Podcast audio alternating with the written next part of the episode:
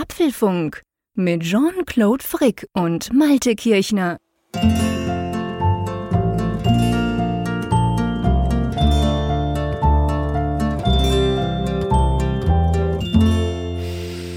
Ah, merkst du das? Riechst du das auch, Jean-Claude?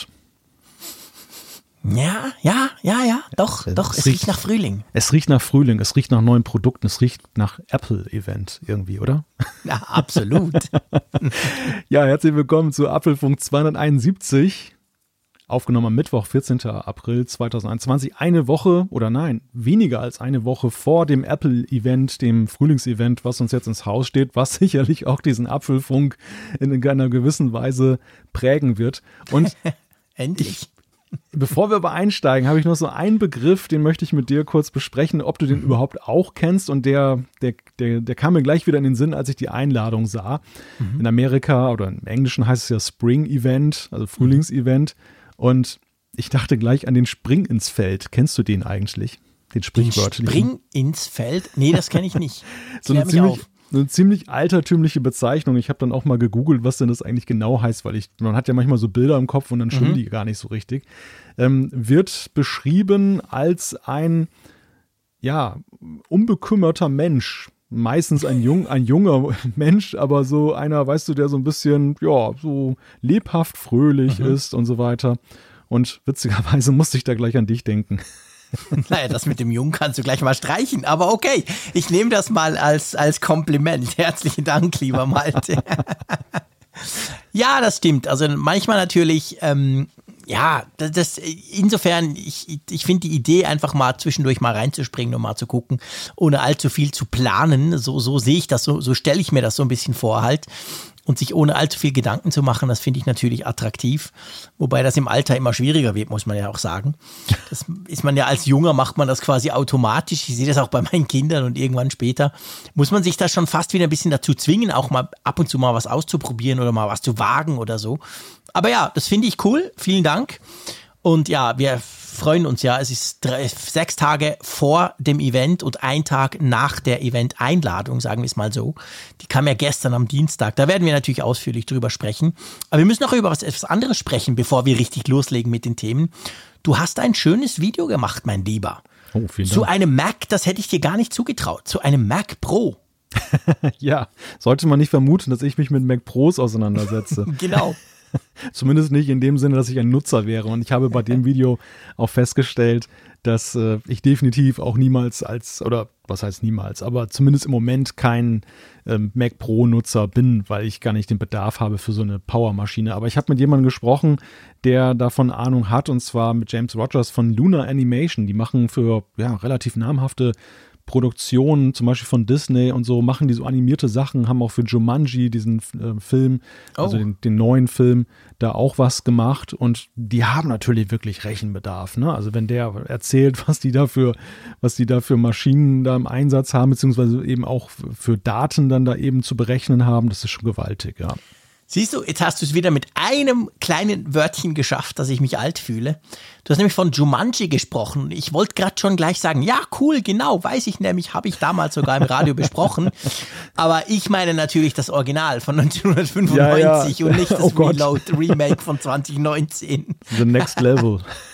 genau, genau. Ich habe das, das ursprüngliche Original geguckt. Damals habe ich am Radio gearbeitet, 1995. Ich hatte einen Kino-Freipass. Das war geil. Ich konnte quasi immer ins Kino gehen, so oft und so lange, wie ich will, weil ich eben Filme besprochen habe. Das war unter anderem neben vielen anderen Dingen auch mein Job.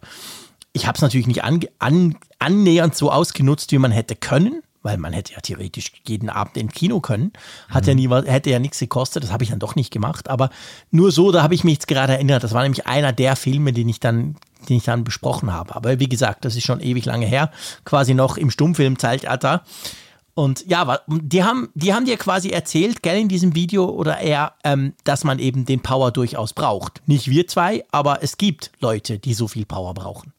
Ja, mir ging es ja vor allem um die Frage, jetzt so circa ein Jahr danach, zweiter, Ende 2019 wurde der neue Mac Pro ja vorgestellt, beziehungsweise kam raus, war verfügbar. Sie gehörten zu den ersten, die den auch hatten. Die hatten auch vorher den, den iMac Pro, den du ja jetzt auch hast. Genau. Der, der war für sie auch so eine Brückentechnologie Und sie gehörten halt auch zu denjenigen, die halt auch viele Wünsche hatten an Apple nach den relativ ja. entbehrungsreichen Pro-Jahren. Und da hat mich halt interessiert jetzt so nach einem Jahr, wie sind Ihre Erfahrungen damit? Ist denn, ist denn der neue Mac Pro wirklich so gut oder sind am Ende doch wieder viele Wünsche offen geblieben? Das, mhm. das im ersten Moment, klar, Analysten versuchen immer gleich herauszufinden, wie ist denn das wohl so? Äh, hat denn das hingehauen? Aber so wirkliche Praxiserfahrung hast du natürlich erst nach einer gewissen Zeit und wenn auch so, sag ich mal, sich der Nebel, der Rauch so ein bisschen gelegt hat, der am Anfang ja, bei so einer klar. Veröffentlichung ist. Aber das Fazit äh, ist eigentlich sehr gut ausgefallen. Also sie sind schon deutlich zufriedener und ähm, ja, es ist auch jetzt natürlich für Sie spannend, wie es denn auch mit dem Apple Silicon weitergeht. Denn das sehen mhm. Sie natürlich auch mit großer Aufmerksamkeit. Schon, gell? Ja. ja. Sehr spannend. Wir verlinken das Video natürlich in den Show Notes, selbstverständlich. Könnt ihr euch gerne mal angucken, finde ich super interessant. Mal so quasi ein Profi zu Wort kommen lassen. Und ähm, wir, wir sind ja dahingehend insofern Profis, dass wir so ein bisschen wissen, wie man podcastet. Ich glaube, das dürfen wir durchaus behaupten. Drum schlage ich vor, wollen wir mal zu den Themen kommen? Genau, wir kommen zu den Themen und ja klar, das erste Thema ist natürlich Spring Lauded, so heißt der Titel des diesjährigen Apple Frühlingsevents und das werden wir, ja, ich behaupte mal, ausführlich vorbesprechen. Ja, ganz genau. Dann ein Apple TV für alle Fälle. Es gibt Gerüchte über eine Neuentwicklung iMessage für Android. Und ja, bevor ihr träumt, es wird wohl ein ewiger Traum bleiben. Genau, dann werfen wir mal noch einen Blick in die Ferne, beziehungsweise der Min Chi Quo hat vom anderen Ende der Welt mal wieder was rausgelassen, was es ist und was das mit dem iPhone zu tun hat. Und warum es noch eine Weile dauert, bis wir vielleicht was ganz Geiles kriegen, das diskutieren wir ebenfalls. Wir müssen in einem Apple-Podcast über Samsung sprechen. Samsung hat sich nämlich einen ziemlich raffinierten Werbegag einfallen lassen. Wir sprechen auch über Parallels 16.5 für den M-Mac oder den Mac mit M-Prozessoren. Das diskutieren wir, was der kann. Und dann haben wir natürlich eine Umfrage der Woche für euch und ja, sicherlich auch noch die ein oder andere Zuschrift. Genau, das machen wir alles, packen wir alles rein. Drum jetzt gleich mal loslegen mit dem Apple-Event. Meine Güte, Malte, ich habe das Gefühl, es gab noch, ich, ich kann mich natürlich wie immer täuschen, wahrscheinlich täusche ich mich auch, aber ich habe so vom Gefühl her, würde ich mal sagen, es gab noch kein Event von Apple, über welches wir, und nicht nur wir, sondern man kann letztendlich sagen, die ganze Apple-Community so lange gerätselt, diskutiert, ja, jetzt kommt, ja natürlich, Anfang März, ganz garantiert. Und dann hat aber kam es doch nie und jetzt kommt es doch. Wie lange sprechen wir schon über dieses vermaledeite Frühlingsevent? Doch sicher schon fast zwei Monate, oder? Ja, wahnsinnig lange. Also es fing eigentlich, glaube ich, damit an, dass, dass ja Tim Cook seinerzeit mal gesagt hat, dass der Zeitplan bei Apple wieder jetzt in die alten Bahnen dann mhm. fließen soll. Und da gingen wir natürlich fest davon aus, dass der Auftakt so dann mit dem Frühlingsevent spätestens Ende März anzusiedeln ist ganz konkret, und, und das ist eigentlich eine ziemlich paradoxe Situation jetzt auch für uns im Podcast. Wir haben ja tatsächlich im März schon mehr oder weniger eine Vorschaufolge einmal gehabt. Ja. Und in der darauffolgenden Folge, ich habe extra nochmal nachgeguckt, haben wir nochmal Last-Minute-Gerüchte besprochen. Wenn man bedenkt, dass das jetzt über einen Monat her ist, diese Last-Minute-Gerüchte, das hat natürlich schon eine etwas schräge Dimension. Ja, aber jetzt ist es ja wirklich konkret. Jetzt ist es da. Es kam eine Einladung, gestern ist die bei uns aufgepoppt und ähm, ja, es geht um Spring Loaded, so heißt das Ganze. Also quasi der Frühling, ja, geladen Auf, oder reloaded, aufgeladen, ja. aufgeladen, was auch immer, genau. Voll, vollgeladen. Man sieht einen schönen Schnörkel mit neuen Farben, so ein stilisiertes Apple-Logo auf der, auf der Einladung quasi. Und ähm, ja, es ist erstaunlich. Hey, nächsten also am 20. April findet dieses Event statt, wie immer 19 Uhr von unserer Zeit. Gibt natürlich einen Livestream, ist ein Online-Event, logisch, nichts vor Ort und so. Aber wenn du denkst, dass das das erste Event in diesem Jahr ist, ist es schon krass. Ende April.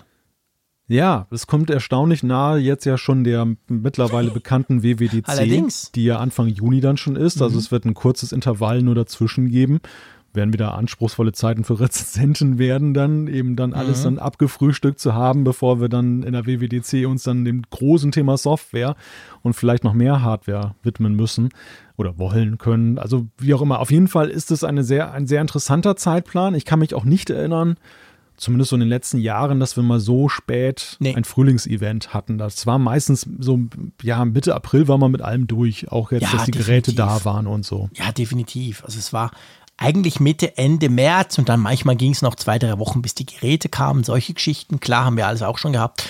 Aber das Event erst am 20. April, nee, das kann ich mich nicht dran erinnern. Das ist krass. Also wie gesagt, 19 Uhr und wir werden ja, weil das haben wir eigentlich seit einem Jahr, glaube ich, machen wir das. Wir werden nach dem Apple-Event, gell, werden wir unser Apfelfunk-Spezial auf YouTube machen. Ja, das gehört ja zu den Annehmlichkeiten dieser Pandemie, dass wir, dass wir die, diese Online-Events ja auch dann immer begleiten, dann eben mit einem eigenen Online-Event, nämlich direkt danach. Ähm, so Richtzeit ist ungefähr 21 Uhr, aber wir sind da ja recht flexibel. Das heißt, wenn das Event dann jetzt zum Beispiel nur eine Stunde geht, dann gehen wir in der Regel ja auch ein bisschen früher auf Sendung. Dann machen ja. wir nur eine kurze Verschnaufpause nochmal, genau. das nochmal sacken zu lassen, die letzten Details runterzuschreiben und dann geht es in die Live-Sendung. Also da könnt ihr dabei sein auf YouTube, Apfelfunk Spezial mit uns beiden die ersten Eindrücke. Natürlich nimmt das nicht vorweg, dass wir im Apfelfunk, der dann ja einen Tag später aufgenommen wird, dann natürlich auch nochmal ausführlich darüber sprechen und dann ja auch schon konsolidierter, möchte ich behaupten, weil wir dann schon wieder mehr wissen. Ja, definitiv. Also die Idee von diesem Apfelfunk-Spezial auf YouTube ist natürlich einerseits, dass ihr auch Feedback geben könnt. Wenn ihr Lust habt, könnt ihr da quasi mitdiskutieren mit uns im Chat. Und andererseits geht es darum, einfach mal so die ganz, ganz allerersten, ganz frischen Eindrücke mit dem Malte äh, zu diskutieren aus meiner Sicht. Also wir zwei diskutieren das zusammen. Ihr könnt uns dabei zuschauen. Aber die richtige Analyse, und seien wir ehrlich, es ist immer so, dass man nach dem Event auch noch Dinge erfährt, die wir dann vielleicht da im Apfelfunk-Spezial noch nicht haben.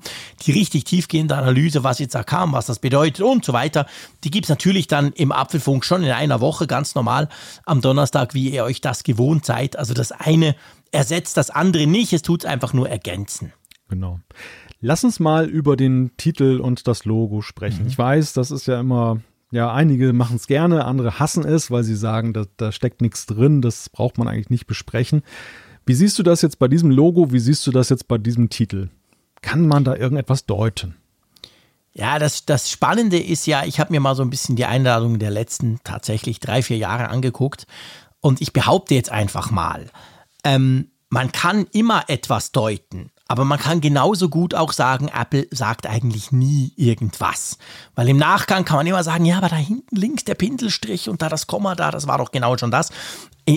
Wahrscheinlich, also Apple spielt wahrscheinlich ein bisschen damit, aber ich behaupte mal, so richtig draus rauslesen konntest du eigentlich nie etwas. In keinem Event hat sich nachher herausgestellt, ja klar, ja. logisch. Natürlich hat man oft das Gefühl, ja, es passt. Bei, bei Apple passt alles immer zusammen. Aber auch dieses Mal, ja, ich meine, die Farben, klar, das ist Frühling und ich glaube, mhm. wir müssen kein Prophet sein, um zu, zu, davon auszugehen, wir werden Apple Watch-Armbänder kriegen in genau diesen Farben. Wir werden vielleicht Hüllen fürs, äh, fürs iPhone kriegen. Meine ja. Kreditkarte echt schon, weil ich das alles haben muss. Also wir werden genau solche farbigen Hüllen kriegen. Das finde ich geil. Das freut mich. Finde ich großartig. Das ist aber, ich meine, das ist ein No-Brainer. Das weiß man eigentlich. Und, und sonst, äh, ja, puh, was willst du mit Spring Loaded? Natürlich kannst du das jetzt irgendwie identifizieren und sagen, ja, guck mal, Frühling und geladen und äh. aber ich halte da nicht so arg viel davon, ganz ehrlich gesagt. Nein, also beim Titel ist es so, Lorded, da kann man jetzt zwei Sachen reindeuten. Das eine ist, dass der Frühling bereit ist, also dass es einfach nur der Auftakt zum Apple-Jahr mhm. ist. Das ist ja dann auch eine sehr objektiv, objektive Tatsache und mhm. ähm, die dann sich dann da vielleicht widerspiegelt. Zum anderen, einige sehen natürlich darin, dass es vielleicht ein Frühlingsevent ist, was mehr zu bieten hat. Das jetzt dann eben Lorded ist, voll mit Sachen. Ja. Dass da eben tatsächlich nicht nur eben das iPad Pro zu sehen sein wird und etwas anderes, was wir relativ äh, klar erwarten erwarten, sondern eben Stichwort AirTags, wir sprechen gleich noch drüber, neue Produktkategorie. Mhm. Aber das halte ich alles für Kaffeesatzleserei. Ja. Beim Logo, beim Logo ist es so, wie du sagst, die Frühlingsfarben spiegeln sich da eindeutig wieder, die werden wir sicherlich sehen. Und ähm, man fühlt sich natürlich stark erinnert. Du erinnerst dich an das Event, wo das iPad Air der vierten Generation vorgestellt wurde. Da haben wir schon mal so ein ja. geschwungenes Apple-Logo gesehen. Deshalb würde ich jetzt, und auch das ist ja relativ naheliegend, assoziieren. Natürlich äh, ist dieses iPad-Thema steckt ja, da klar. wieder so ein bisschen drin. Logisch, Pen da Pencil ist der vielleicht, drin. genau, ja, das so in die Richtung. Denn das war ja damals auch die Auflösung. Da haben wir uns ja auch gefragt, was heißt denn das? Und dann war das so das Thema. Ich fand es ganz witzig. Ich habe heute so einen Artikel gelesen, da hat sich jemand auch mit dieser Frage auseinandergesetzt und der hat gesagt, eigentlich haben alle Logos von Event-Einladungen immer nur eins zur Folge gehabt und das definitiv. Es gab, es war eine Vorschau auf das Wallpaper, was nachher rausgekommen ist. ja, stimmt, guter Punkt, genau.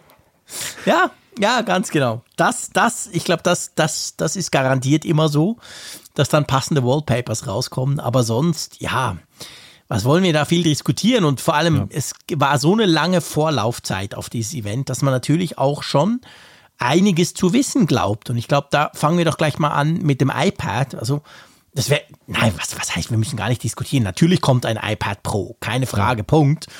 Die Frage dort ist so ein bisschen, man spricht ja davon, dass das Mini-LEDs haben soll, also eine neue Art Bildschirm, wie wir es bisher ja von der Apple Watch zum Beispiel kennen. Sehr stromsparend, was der Frick wieder toll findet, weil ich finde ja schon immer, die Akkus sind viel zu klein bei den iPads, das ist totaler Mist. Also das würde mich sehr freuen. Aber ähm, ich glaube, korrigiere mich, so der ganz große, wir machen jetzt mal was ganz Neues beim iPad Pro. Ich sage da nur 16 Zoll oder 15 Zoll. Da gab es ja auch mal Gerüchte letztes Jahr, dass mhm. noch ein größeres iPad kommen soll als schon das gigantische 12,9 Zoll. Ich glaube, das ist eher un unrealistisch, oder? Ja, man hört da nichts in der Gell? Richtung. Also genau. es geht eher so in Richtung Prozessor-Update, ja. der, der Bildschirm, okay, klar, der, das ist wieder sowas für Spezialisten im Grunde genommen. Also es ist jetzt ja. nicht so, so ein Ding, dass alle jetzt sagen, ach hier, oh Gott, oh Gott, ich schmeiß mein altes iPad Pro Mensch sofort nicht. weg. Ja. So, genau, sondern das nimmst du als Neukäufer, der sowieso das jetzt haben möchte oder nach größeren Intervallen updatet, gerne mit. Aber das ist, glaube ich, jetzt nicht der, der große Punkt. Der Zeier vermutet ja noch, dass in Sachen Magic Keyboard irgendwas Spannendes passieren könnte. Glaubst du daran? Ich kann es mir nicht so recht vorstellen, weil ich wüsste nicht was. Also das Einzige, was ich mir. Ich, es gibt diese Gerüchte tatsächlich, man spricht immer wieder von einem Magic Keyboard. Jetzt ist natürlich theoretisch möglich, dass Apple einfach mal wieder den Anschluss wechselt. Das wäre zwar krass, weil ich glaube, dann wären in fünf Jahren drei verschiedene Magic Keyboard-Anschlüsse da rumgegangen. Das wäre natürlich schon heftig. Aber ich glaube eigentlich nicht unbedingt. Ich glaube, er wünscht sich 34 USB-C-Anschlüsse dran natürlich. ähm, ich weiß nicht so recht. Also ja. eigentlich, was ich mir eher wünschen würde, ist so ein leichteres Magic Keyboard. Also im Sinn von, ich meine, das Magic Keyboard ist geil. Ich liebe das Teil. Mein, mein iPad hat das immer dran. Aber es ist damit halt auch ein 13 Zoll Notebook. Genauso hm. schwer, genauso klobig, genauso groß. Und wenn ich es mal wieder rausnehme, ich habe gestern zum Beispiel mit meinem Sohn Fußball geguckt, weil wir renovieren bei uns so ein bisschen und das Wohnzimmer ist quasi außer Gefecht. Darum haben wir das iPad genommen. Da habe ich es aus dem Magic Keyboard rausgenommen und in so eine Halterung gesteckt und gedacht, wow, krass, das 12,9 Zoll iPad Pro ist ja wahnsinnig leicht und dünn und klein. Das merkt man beim Magic Keyboard überhaupt nicht. Das ist klobig und schwer damit. Also ich würde mir wünschen, was, was leichteres, sowas in Richtung von diesem Folio Keyboard, aber halt besser. Weißt du, was ich mhm. meine? Also mhm. nicht ganz so heftig heavy, aber ich weiß nicht so recht. Also, dass sie da was ganz Neues aus dem Boden stampfen, ich glaube nicht so recht dran. Ja, ich denke ja in die umgekehrte Richtung, dass man vielleicht eine Variante, also jetzt kein Ersatz, aber eine Variante schafft, die schwerer ist die, die ja, nämlich dann, einen, einen zusätzlichen, einen, einen zusätzlichen Akku enthält. Das wäre natürlich auch ein Punkt, ja. Dass es leistungsfähiger ist und andererseits würde es dann auch so aus Sicht mancher dann auch diesen Kritikpunkt aufwiegen, dass ähm, der Neigungswinkel dieses Magic Keyboards ja. ist ja sehr begrenzt, nämlich aus dem Grunde, weil Stimmt. es dann schnell Übergewicht kriegt und bums liegt die ganze Sache auf dem Rücken. Mhm. Und mit etwas einem etwas stärkeren Schwerpunkt nach vorne hin hättest du das natürlich dann aus der Welt. Vielleicht könntest du sogar noch weitere Winkel ermöglichen, wer weiß, dass du es dann auch dann ja. bei dieser Variante etwas weiter nach hinten klappen kannst, noch was sicherlich manchen erfreuen würde. Also ich könnte mir das vorstellen, aber nicht als Ersatz, wie gesagt, sondern eher als nee, Ergänzung. Als Ergänzung nach denn, oben, ja denn mein. Noch teurer. Meine, ja, das selbstverständlich, aber meine, meine Meinung ist eigentlich, dass das Intervall viel zu kurz wäre. Das, das, das Magic Keyboard ist ja nun erstmal sehr hochpreisig. Und wie lange haben wir es denn dann? Wir haben es ja erst ein Jahr, oder? Ja, oder zwei? Ja, genau. Ja, ein nee, Jahr, ein Jahr. Ne? genau, ja, ist ein, ein Jahr, Jahr her. Und das deshalb, wurde also letzten also, März vorgestellt und kam, ja. glaube ich, sogar im Mai erst auf den Markt. Das hatte ja auch, das kam ziemlich viel später auf den Markt, als es vorgestellt wurde. Ja, genau, genau. Die neuen iPad Pro haben wir, oder im Februar war es, glaube ich, sogar, die haben wir im Februar, Ende Februar schon bekommen, aber das, das Magic Keyboard kam dann Wochen später.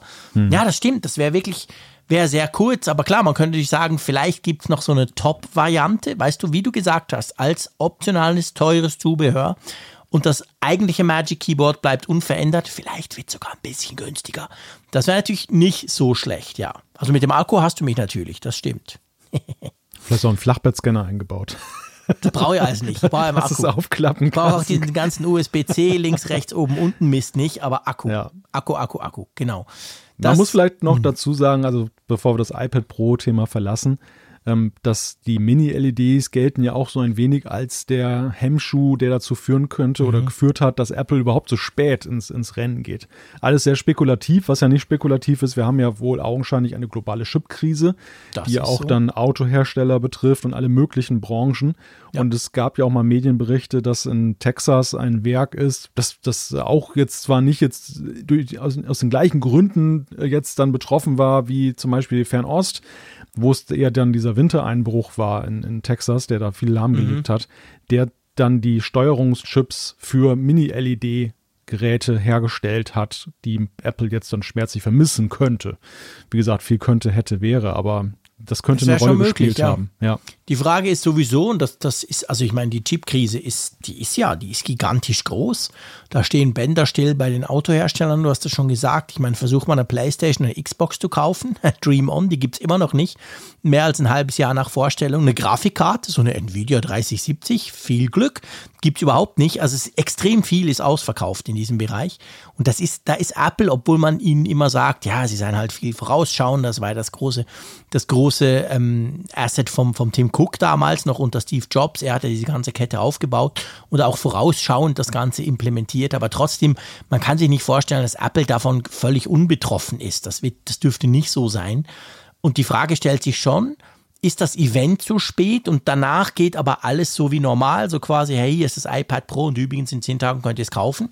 Oder erleben wir es, dass Apple das Zeug zwar vorstellt, dass wir aber mit sehr langen Lieferzeitfristen rechnen müssen. Das wäre auch möglich. Ja, das ist die Frage. Oder ist es jetzt ein Kompromiss, dass sie durch das Warten ja. vielleicht jetzt etwas die Kapazitäten haben aufbauen halb, halb. können? Ja. Genau. Und haben dann trotzdem immer noch ein bisschen Verzug. Vielleicht gehen sie auch davon aus, dass es jetzt von der Nachfrage her sich im Rahmen hält und dass es zu bewerkstelligen ist. Ist mhm. ja auch mal die Frage, wie, klar, Apple hat so seine Vorausberechnungen. Ich glaube, ihre Vorausberechnungen sind ziemlich gut, weil sie sehr gute ja. Erfahrungswerte haben und eine super Logistik. Definitiv. Aber auf der anderen Seite ähm, haben wir es ja auch immer mal wieder erlebt, dass Apple selbst auch von dem Erfolg von Produkten mhm. dann überrascht Stimmt. wurde. Ich sage nur genau. Kopfhörer und so, das kann ja, ja schon genau. etwas länger dauern. Ja, das ist definitiv so, das gibt es ja immer wieder. Werden wir sehen. Also das Spannende an diesem Event ist nicht nur natürlich klar, was vorgestellt wurde, sondern dann auch, wann kommt das auf den Markt? Wie kommuniziert das Apple? Sind die Dinge dann wirklich zu haben? Und dann vielleicht ja dann schon am Freitag vorbestellen und so, dann werden wir natürlich dann sehen, wenn das so, sollte das so sein, dass der normale Ablauf bei Apple ist, dann werden wir dann auch sehen, was mit den Lieferzeiten passiert und da sieht man ja dann oft, dass Apple das vorstellt, ganz normal, hier easy peasy, ab diesen Freitag vorbestellen, zehn Tage später könnte man es kaufen. Da merkst du aber, hey, schon am Samstag sind da wochenlange Lieferfristen. Das deutet ja dann jeweils auch auf solche Probleme hin. Wird spannend. Aber was kommt denn noch neben dem iPad Pro oder was erwarten wir neben dem iPad Pro? Ja, das ist eigentlich die wirkliche Wundertüte bei diesem Event. Das iPad Pro kann man ja, glaube ich, als Gesetz ansehen. Was dann noch dazu kommt, da ranken sich wilde Spekulationen drum. Allerdings. Man hat zum Beispiel mal was von AirPods gelesen. Würde ich jetzt eher sagen, hm, naja, eher bin ich eher skeptisch, eher Daumen ja. nach unten. AirTags, da wage ich den Daumen gar nicht ah, mehr zu heben. Hilf, hilf, mir, was ist das schon wieder? Das sagt mir gar nicht. Haben wir ja schon mal drüber gesprochen? Ja, das, das böse Wort, neu, das böse Wort, wo uns schon einige ermahnt haben, wir sollen es hier in diesem Podcast nicht mehr gebrauchen. Genau. Sie, sind, sie sind genervt davon. Genau. Also ich, bei den AirTags würde ich sagen, ähm, nach dem Find My Netzwerk, ja, das sie jetzt gestartet haben, ziemlich safe. Ja, absolut das, safe. Ja. Wenn sie jetzt nicht kommen, kommen sie nimmer mehr. Dann nee, aber sorry, die kommen. Also Apple ja. zieht doch nicht so ein Service, öffnet das eigene Ökosystem, was, was wahrlich selten genug ist, für Drittparty-Hersteller und hat selber dann quasi keine Alternative. Nee, das kann ich mir nicht vorstellen. Die AirTags, damit können wir definitiv rechnen. Ja. Apple TV? Witzig ist ja, dass wir nachher dann auch noch übers Apple TV sprechen. Und gäbe es diese Gerüchte nicht, die wir nachher besprechen, dann würde ich sagen, ja, doch, eigentlich schon, weil es ist ja nicht nur überfällig, sondern extrem überfällig. Also ich meine, das Apple TV ist ja eigentlich ein Dinosaurier, müsste schon lange ausgestorben sein, so alt ist das Heil. Ähm, wäre, wäre, wäre an der Zeit, aber die Gerüchte, die ja jetzt kommen, ja, ich will nicht vorgreifen auf unser nächstes Thema, aber das lässt mich eher dann da den Daumen runter. Ich glaube nicht, dass wir ein neues Apple TV sehen nächsten Dienstag. Ja, oder ein ganz unspektakuläres. So, das könnte sein. So genau. im Sinne von, wie, wie wir es ja auch bei den Macs gesehen haben, dass man nochmal einen Intel-Mac rausbringt, ja. der nochmal ein Prozessor-Upgrade kriegt für alle, die sich nach der alten Bauform noch sehnen und dass dann aber dann nichts Spannendes mehr drinsteckt, weil am Ende ist das alles dem großen Change wie beim M1 dann vorbehalten. Ja, das könnte natürlich auch sein. Genau. Apropos, apropos M. Ja, apropos, genau. Also die, die Einladung hat ja auch viele dazu animiert, dass sie dachten, ja, aber guck mal eben, Reloaded, so richtig voll und so. Da muss doch ein Apple Silicon Mac kommen. Am besten, am besten fand ich ja die Spekulation, dass dieses geschwungene irgendetwas, wenn man es richtig umdreht, auch eine Brille sein könnte. Ja, das ist wieder typisch. Ich meine, meine Güte, natürlich jedes, alles, was Apple raushaut, wird im Moment mit dieser Brille. Wir hatten es ja bei der WWDC schon, gut, ich meine, da war es offensichtlich. Aber ähm, ja, klar kannst du einen Schnörkel umdrehen und dann sieht es aus wie eine Brille. Hast du, mal, hast, bei, hm? hast du meine Fotomontage zu dem Thema gesehen? Natürlich. Hat ja dem Zeier so eine Brille aufgesetzt. Ja, ja, sah, sah, sah absolut, also fast Apple-like. Wenn es mal nicht mehr klappt mit dem Podcast und dem ganzen Journalismus-Quatsch, lässt du dich bei Apple als Designer anstellen. Ja. Zumindest für Werbebroschüren. Oh je, nein. Nein, lass uns lieber mal über Apple Silicon Mac sprechen. Genau, lass uns auch mal zurückkommen zu den Macs. Ich meine, das Spannende ist ja, die Macs, wie alles andere eigentlich in diesem Jahr bei Apple, sind ja überfällig. Wir wissen, jetzt müssen irgendwie mal Profi-Sachen kommen. iMacs, MacBook Pro 16 Zoll und so weiter, vielleicht sogar neues Design.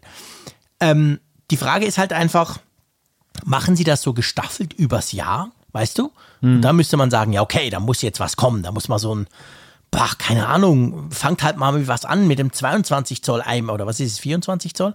Mit dem kleinen iMac quasi. Hm. Irgend sowas müsste jetzt kommen. Oder sagen sie sich einfach, hey, wir hauen irgendwann mal das große Mac-Event raus. Paff, mit allem drum und dran, jeder Mac quasi neu. Ähm, dann dann eher nicht. Ich bin da so ein bisschen hin und her gerissen, weil natürlich die WWDC würde sich auch anbieten, dass man da was vorstellt. Andererseits wissen wir auch, ja, eigentlich Hardware, es gab es zwar immer wieder, aber ist eigentlich schon die Ausnahme an der WWDC, da geht es schließlich um Software. Und wenn du dir aber, wir haben es vorhin gesagt, wenn du dir den Zeitpunkt anguckst zwischen jetzt und WWDC, dazwischen wird garantiert nichts mehr passieren. Also entweder du bringst jetzt einen Mac, damit du auch mal wieder mal einen aktuellen Mac hast, oder du wartest dann bis in den Herbst rein. Tja, das ist die Frage. Oder? Das Problem ist, wir haben ja keinen Präzedenzfall jetzt für nee. so eine riesige Umstellung und welches Muster Apple jetzt wählt. Sie könnten es themenbezogen machen, dass sie jetzt auf der WWDC zum Beispiel Pro Max dann irgendwie genau. da darstellen. Jetzt ist es ja eher was Leichtes. Mhm zwar auch mit Pro-Akzent mit dem iPad, aber dennoch, ich, ich würde behaupten, das Spring-Event würde es zum Beispiel eher ermöglichen, irgendwie so ein MacBook oder sowas irgendwie herauszubringen. Ja. Gleich welcher Größe, aber oder, oder diesen erwähnten kleinsten iMac, der, wo ja auch gespekuliert wurde, dass sie den halt äh, ja, relaunchen könnten, bevor sie den großen in Angriff nehmen oder so. Keine Ahnung. Ja, ich weiß es ehrlich gesagt nicht. Also da würde ich den Daumen einfach gerade halten. Weder ja, nach oben noch nach unten. Es geht mir auch so. Also es gibt gute Argumente dafür, es gibt aber genauso gute Argumente dagegen. Ja, ich bin da bei dir. Ich möchte mich da nicht festlegen. Das kann sein, das würde, glaube ich, nicht überraschen. Aber es würde eben halt auch nicht überraschen, wenn es noch nicht so weit wäre. Also das müssen wir schlicht und ergreifend einfach abwarten, wie die groß Apple das Event dann wirklich aufzieht. Hast du jetzt so insgesamt gesehen hohe Erwartungen an dieses Event oder wie sind deine Erwartungen? Wie ist so dein Bauchgefühl? Ich habe immer hohe Erwartungen an Apple. ähm, ja, grundsätzlich. Äh, ich, ich will nicht verhehlen, das iPad Pro, ich würde mich zwar drauf freuen, ich finde das ja ein unglaublich spannendes Gerät, mhm. aber es ist jetzt ja nicht so, dass ich irgendwie das große Reißen habe und jeden Tag denke, ja, aber Mensch, das iPad Pro ist halt schon wahnsinnig langsam und der Bildschirm ist irgendwie ist nicht scharf und so. Nein, es ist ja ein geniales Gerät, egal in welcher Größe. Ja. Das iPad Air ist auch wunderbar, das neue. Also ich habe jetzt da nicht so ganz das große Reißen. Ähm, bei den AirTags, da freue ich mich einfach drauf, weil es mich so ein bisschen Wunder nimmt, wie Apple die Geschichte erzählt. Weißt du, da geht es mhm. mir weniger ums Produkt. Ich habe es ja schon oft gesagt, ich sehe den Einsatzzweck für mich persönlich nicht so. Kann mir aber durchaus vorstellen, dass der ein oder andere Freude daran hätte. Aber es kommt darauf an, wie Apple diese Geschichte erzählt. Wie groß machen sie das? Wie binden sie das in ihr Ökosystem ein? Wie wichtig sind die Teile quasi? Das wäre cool. Der Apple TV, ja, logisch, da würde ich tatsächlich auch Freude dran haben, auch wenn ich den ja eigentlich nur zum Fernsehschauen brauche, aber der ist halt schon bei mir auch viel im Einsatz. Ja, ich habe hohe Erwartungen, doch, weil es einfach das erste Event ist, weil es letztendlich der Start ist ins, ins Apple-Jahr und halt auch schon, ich gebe es zu, weil es so verspätet ist, dass man halt schon denkt, hey, vielleicht haben sie ja jetzt zwei Dinge zusammengefasst. Hm. Ja, ja, genau. Und du? Ja, ich sehe das ähnlich. Für mich kommt noch die Dimension hinzu, dass es ja tatsächlich das erste Frühlingsevent in Online-Form ist. Wir haben jetzt ja diese gesamte Stimmt. Herbst- und, und Sommerschiene letztes Jahr haben wir in dieser Form erlebt. Das Frühlingsevent, das war ja einfach zu früh in der Pandemie. Ja. Da konnten sie nicht reagieren. Das haben sie damals mit Pressemitteilung, ich glaube, schweren Herzens abgefeiert. Ja, Das, das ja war das für- war sehr ad hoc. Genau. das war für sie, glaube ich, sehr schmerzlich, geplant, weil alles ja. auf Event eigentlich ausgerichtet war. Und dementsprechend bin ich mal gespannt, äh, wie sie so diesen Reigen. Wir haben ja insgesamt auch im letzten Jahr immer eine ganze Reihe von Verbesserungen auch inmitten dieser Events gesehen. Von Event zu Event haben sie so Dinge dann, finde ich, gerade gestellt, verbessert. Und jetzt hatten sie tatsächlich ja auch einen größeren Zeitraum zwischen dem letzten November-Event und diesem. Und da bin ich doch sehr gespannt, was da wieder für Learnings vielleicht eingeflossen sind. Also, das, ist, das klingt jetzt irgendwie paradox, aber die Präsentation ist für mich schon fast äh, voller Überraschung oder mehr mit Überraschung behaftet als möglicherweise der Inhalt. Ja. Wobei ich beim Inhalt auch ne, nicht so wirklich weiß, jetzt ähm, jenseits des Standards, was, was mich da erwartet. Also, Mhm.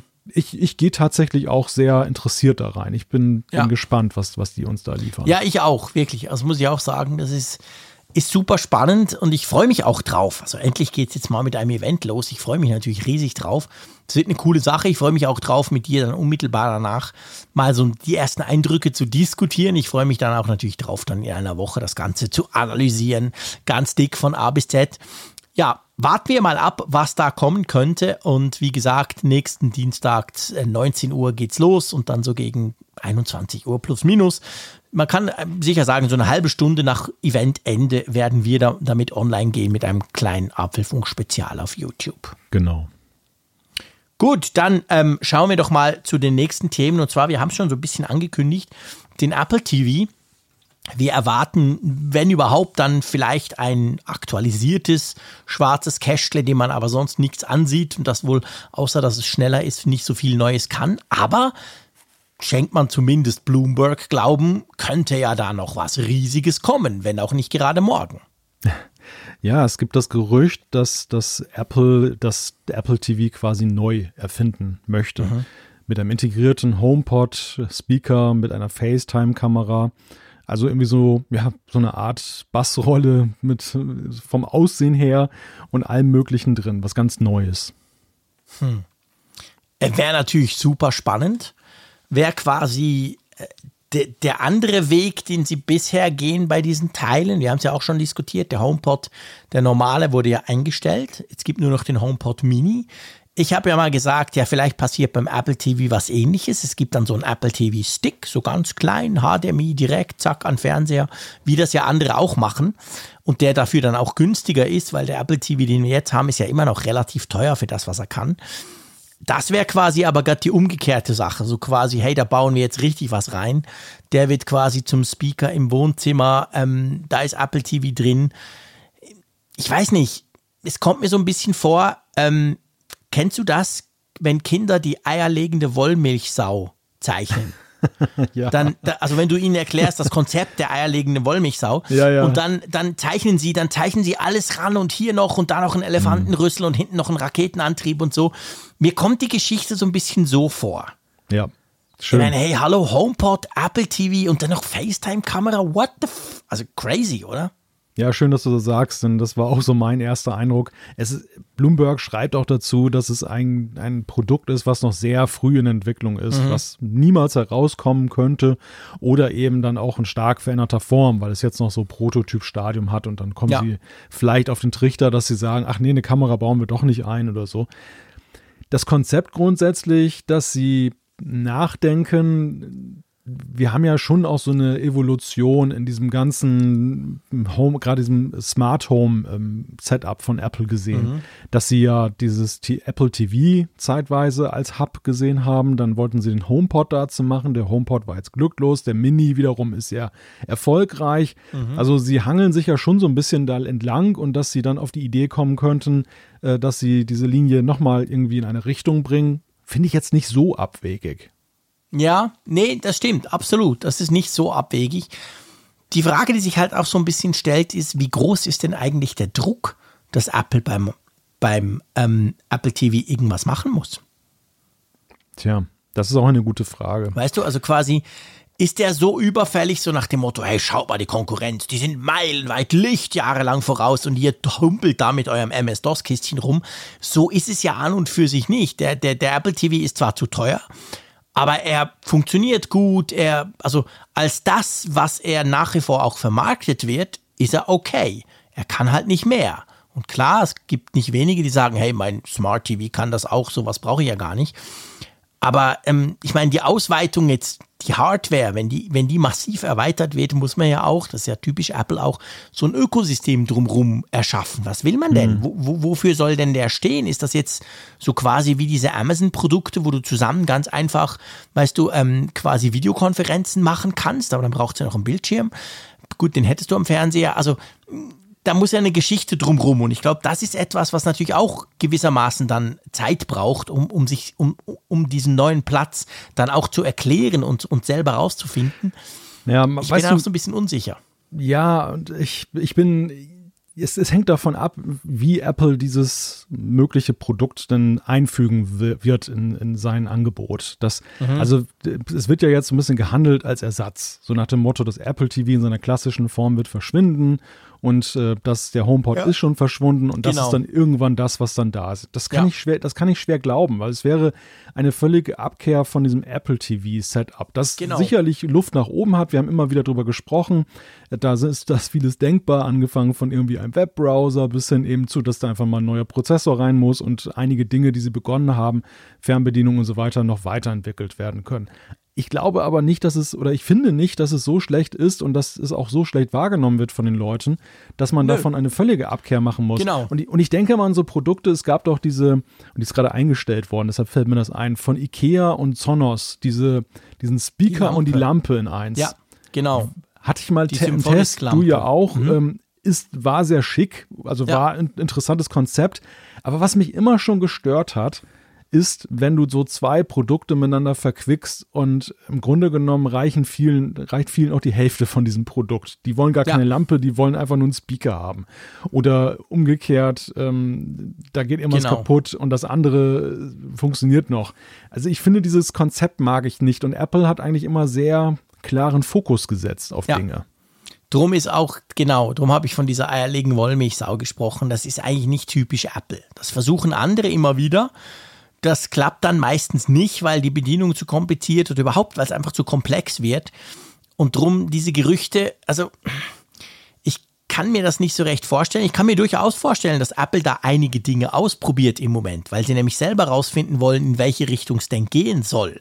Und vielleicht bleibt am Schluss dann tatsächlich nur ein HomePod fürs Wohnzimmer, so à la Soundbar. Und übrigens, da ist noch ein Apple TV drin. Das könnte ja zum Beispiel auch sein. Ich meine, die Beschallung des Wohnzimmers unter dem Fernseher ist ja auch ein Riesenthema. Also ich könnte mir durchaus das eine oder andere vorstellen, aber ich kann mir nicht so recht vorstellen, dass das wirklich alles zusammen verquickt wird. Nee. Und ja, warten wir es mal ab. Und wenn sie da eine Kamera einbauen, dann aber bitte nicht irgendwie so eine, so eine 720p-Kamera. genau, die typischen Apple Webcams, wo du nichts drauf siehst. genau. Das wäre das wär vielleicht eine gute Idee. Nein, natürlich nicht. Na gut, aber vielleicht, vielleicht bauen sie sogar eine Face-ID-Kamera ein. Stell dir mal vor, oh. du stehst vor deinem Fernseher und der wird dann quasi automatisch aktiviert und je nach Profil, ha, Profile, das wäre auch mal was Neues bei einem dieser Geräte und dann würde dir entsprechend deine, deine Inhalte anzeigen. Man kann sich ganz viel vorstellen in dem Bereich. Es ist noch ganz viel möglich. Die Frage ist halt, will sich Apple das antun, das zu tun? Oder ähm, verlegen sie sich drauf, dass sie sagen, ach komm, wir machen mal irgendwie einen schönen neuen Prozessor, so einen A14 oder so, in den Apple TV und dann haben wir wieder ein paar Jahre Ruhe. Könnte auch sein, oder? Ja, und was ich höre, ist halt, dass viele eben sagen, sie möchten eigentlich lieber ein minimalistisch, minimalistisches ja. Apple TV haben. Sie möchten eigentlich eher was Kleineres haben und nicht was ja. Größeres. Weil es einfach so ein Ding ist, andocken an den Fernseher und fertig. Und ähm, da ist ihnen dieses kleine Kästchen, was wir jetzt haben, immer noch zu groß. Ist so. Also das muss man wirklich ganz klar sagen. Ich habe so ein Chromecast Ultra heißt der, glaube ich, von Google. Der kann 4K und da kann man auch noch drüber spielen und so. Der, der Google Spieldienst Stadia, dieser Streaming-Game-Dienst läuft auch da drauf. Und hey, das ist geil. Der hat einfach ein, das so, ein, so ein rundes Knubbelding und der hat so ein ganz, ganz kurzes, 10 Zentimeter maximal langes Kabel fix eingebaut mit dem HDMI-Ende und den steckst du ein. Der braucht zwar noch Strom, den musst du so über USB noch Strom zufügen, führen, weil er irgendwie relativ viel Power hat oder so. aber der ist super unkompliziert angeschlossen, weißt du? Und sogar wenn du gamen willst, haben sie es so gemacht, dass am Netzteil, weil der hat noch ein Netzteil, da dran ist dann quasi der, der, der Netzanschluss. Also wenn du willst, quasi beim Gamen ist ja das wichtig, weil WLAN, egal wie gut es ist, ist meistens nicht schnell genug. Du willst eine Kabelverbindung, dann kannst du das so quasi per Kabel noch anhängen und trotzdem hast du viel weniger Platz und viel weniger Zeugs, als du es beim Apple TV hast. Also ich bin auch so, ich würde mir das wünschen. Oder nimm den Fire, ich, wie heißt der Fire TV Stick von Amazon? Mhm, Habe ich ja. nie ausprobiert, aber ich glaube, der ist auch sehr erfolgreich. D- Das ist geil. Einfach so ein großer, dicker ähm, HDMI-USB-mäßiger Stick, den stöpselst du an und gut ist. Das fände ich super. Das fände ich großartig. Ja. Zumal Apple ja auch seine Dienste ja dahingehend entwickelt hat. Das Apple TV war ja immer so ein Ding, was nicht so richtig wusste, was es wollte. Dann Ja, genau. gab es zuletzt den Trend, wir machen mal Apps und Games. Wir wissen ja auch, wie das geendet hat. Und gleichzeitig Mhm. Genau. hat Apple ja letzt, vorletztes Jahr, da war das letzte Frühlingsevent ja mit Services, ähm, haben sie ja etliche Dienste gemacht, die, wenn du jetzt so ein minimalistisches Ding baust, die könntest du ja darauf abbilden. Apple Ja. TV Plus, äh, Apple Music und so weiter. Also Natürlich. das, das ist ja das, was sich, glaube ich, viele wünschen, einfach einen einfachen Zugang zu diesen Apple-Diensten dann Ja. am Fernseher. Genau, Das ist genau der Punkt. Und ich meine, seien wir ehrlich, der Apple TV ist zwar groß, also verhältnismäßig groß, aber der ist ja jetzt nicht so powerful. Was ist da drin? Ein A10? Ja, das ist schon Ich glaube, älter, ne? oder? Also ich meine, der ist jetzt, ist jetzt nicht, das ist nicht der Burner. Also von dem her gesehen, das könnte man locker auch in einem so HDMI-Stick einfach einbauen. Dafür brauchst du eigentlich nicht so viel Platz. Ja. Ja gut, mal schauen. Wird interessant zu se sein zu sehen, wohin sich das dann entwickelt. Und ob schon irgendwas oder ob so ein Zwischenschritt quasi jetzt schon kommt nächste Woche oder eben eher nicht. Ich tendiere drauf, ja, ich weiß nicht. Eben, ich habe vorhin gesagt, eher wahrscheinlich nicht, weil Apple das vielleicht neu aufziehen will. Andererseits gibt es ihnen wenig bis nichts zu tun, den einfach quasi zu aktualisieren. Ja. Auch im Wissen, dass dann kaum einer wahrscheinlich den kaufen wird, der den anderen 4K schon hat, weil ja, was soll denn der neue mehr können? Er wäre dann halt länger kompatibel mit Software-Updates und mit Apps und so. Ich weiß es nicht. Hast du Apps auf deinem Apple TV? Habe ich Apps auf meinem, ja, ich habe Mediatheken-Apps zum Ja, Beispiel logisch. Diese. Streaming-Apps natürlich, äh, Netflix, Disney Plus und wie Die sie alle heißen. Die Apfelfunk-App habe ich auch installiert. Die natürlich auch. Aber das ist dann tatsächlich die einzige App, die ich drauf habe, neben den üblichen Streaming. Da habe ich auch ein paar Ja. und Sky und wie sie alle heißen. Ja, ich habe so ein paar stimmt. Spiele. Ich habe noch so ein paar Spiele Ja, okay. und so, so ein paar Ausprobier-Apps. Es gibt Mhm. ja auch so Sachen, da kannst du irgendwie um den Globus herum scrollen und solche Sachen. Das habe ich alles mal installiert. Oder Wetter-Apps, das habe ich alles mal installiert, weil es mal lustig fand auszuprobieren. Habe ich nie gelöscht. Und ähm, Mhm. Aber naja, nutzen gut. tust du es auch nicht wirklich, oder? Nö, so alle Jubeljahre gucke ich mal rein, ob sich was getan hat. Ja. Ob es irgendwie ein Update gibt, irgendwas Revolutionäres zu sehen ist. Und dann war es das Ja. meist wieder. Ja, genau. Eben, also das mit den Apps auf dem Apple TV. Natürlich, man muss aufpassen. Man darf nicht einfach sagen, Apps sind Mist, weil diese ganzen Mediathek- und Streaming-Apps sind großartig. Nee, das macht gut. ja den Apple TV aus. Ja, ja. Drum liebe ich den ja.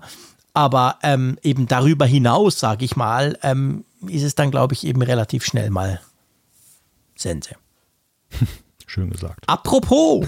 da, da, da, da. Sense. Das war jetzt nicht geplant, aber es passt so gut. Ich, ich, ich bin ja. Wie soll ich das jetzt sagen, dass es nicht so wahnsinnig überheblich rüberkommt? Auch Ah, kann ihr, wisst ja, dass ich überheblich bin. Genau. Genau. Muss ich ja nicht so tun, wenn es nicht so wäre. Ich erkläre ja seit Jahren allen, warum iMessage niemals nie fürs Android rauskommen wird. Und es gibt ja ganz viele, die sich das wahnsinnig wünschen, unter anderem der Herr Zeyer, der das ganz toll fände. Und ich sage immer, da würde Apple ja nur verlieren. Und jetzt zumindest gibt es Berichte beziehungsweise Akten, die genau das nämlich beweisen, dass Apple das schon 2013 klar war und dass sie das intern wohl auch so kommuniziert haben, oder? Genau, im Zuge des Streits zwischen Epic und Apple ist das jetzt vor Gericht gekommen. Da gab es diese Unterlage. Der zufolge, und das fand ich eigentlich ganz, interess ganz interessant, Apples Chefs waren da nicht alle einer Meinung. Also es gab durchaus auch Stimmen, die haben das anders gesehen. Ähm, da hat sich dann aber die Mehrheit, dann unter anderem Craig Federighi, der Softwarechef, ich glaube Phil Schiller war auch mit dabei von der Partie, die haben Ja. sich dann halt durchgesetzt und haben gesagt, nee, das ist eine ganz schlechte Idee. Nicht, weil sie es nicht konnten, das, sie konnten es sehr wohl, aber Klar. sie haben einfach gesagt, das ist halt letztendlich für die Vermarktung eine Katastrophe für uns, da können wir nur verlieren, wenn wir diesen attraktiven Messenger dann auch für Android öffnen. Genau, der Craig Federighi zum Beispiel soll wohl gesagt haben, ähm, hey, dann tun ja alle die Eltern, die iPhones haben, ihren Kiddies irgendwelche begünstigen Android-Smartphones kaufen und klatschen dann da einfach iMessage drauf. Und ich glaube, das trifft den Kern der Sache ganz gut. Und ich meine, das war 2013. Heute sind wir ja dahingehend weiter, dass wir schmerzhaft lernen müssen, dass ja eigentlich praktisch niemand bereit ist, für Messaging zu zahlen. Klar, eine gewisse Bubble, gerade auch auf Twitter, würde das tun, ich wohl auch. Aber wenn wir ganz, wenn wir die große breite Masse angucken, genau die adressiert ja Apple mit den meisten seiner Produkte, dann ist es so, dass keiner irgendwie iMessage für einen Franken auf Android runterladen würde. Weil es gibt ja WhatsApp. Punkt. Ende der Diskussion. Datenskandale hin oder her. Das heißt, für Apple die gewinnen dadurch nichts. Und selbst wenn sie genug Leute für einen Franken überzeugen könnte, wäre das immer noch zu wenig, weil man ja, glaube ich, oft vergisst, und vor allem in den USA ist das total stark, da gibt es ganz viele schon seit Jahren Berichte, es gibt nicht wenige Leute, die kaufen sich in den USA ein iPhone wegen dem iMessage. Also die sagen, hey, der Messenger ist geil, der ist sicher, da will niemand an meine Daten ich will den, der funktioniert auf dem iPad, der funktioniert auf dem Mac und eben auch auf dem, auf dem iPhone. Das ist dort ein Riesenthema. Klar, in den USA sind 48 Prozent Marktanteil vom iPhone, also es ist gigantisch, wie viele iPhones dort sind. Ich glaube, die Schweiz ist ähnlich. Wir sind, glaube ich, bei 4, 45 Prozent, je nach so, je nach Jahr. Und dann ist es ja, ich meine, dann bricht ja massiv. Was, was ist es bei euch? Wahrscheinlich keine 20, oder? Wahrscheinlich, ja. Hm. Also, das ist natürlich krass in den USA und in der Schweiz auch ein bisschen. Drum ist dort iMessage ein Riesenthema. Aber ähm, sie, ja, wie gesagt, ich bleibe dabei, sie könnten tatsächlich nur verlieren, wenn sie das rausgeben würden.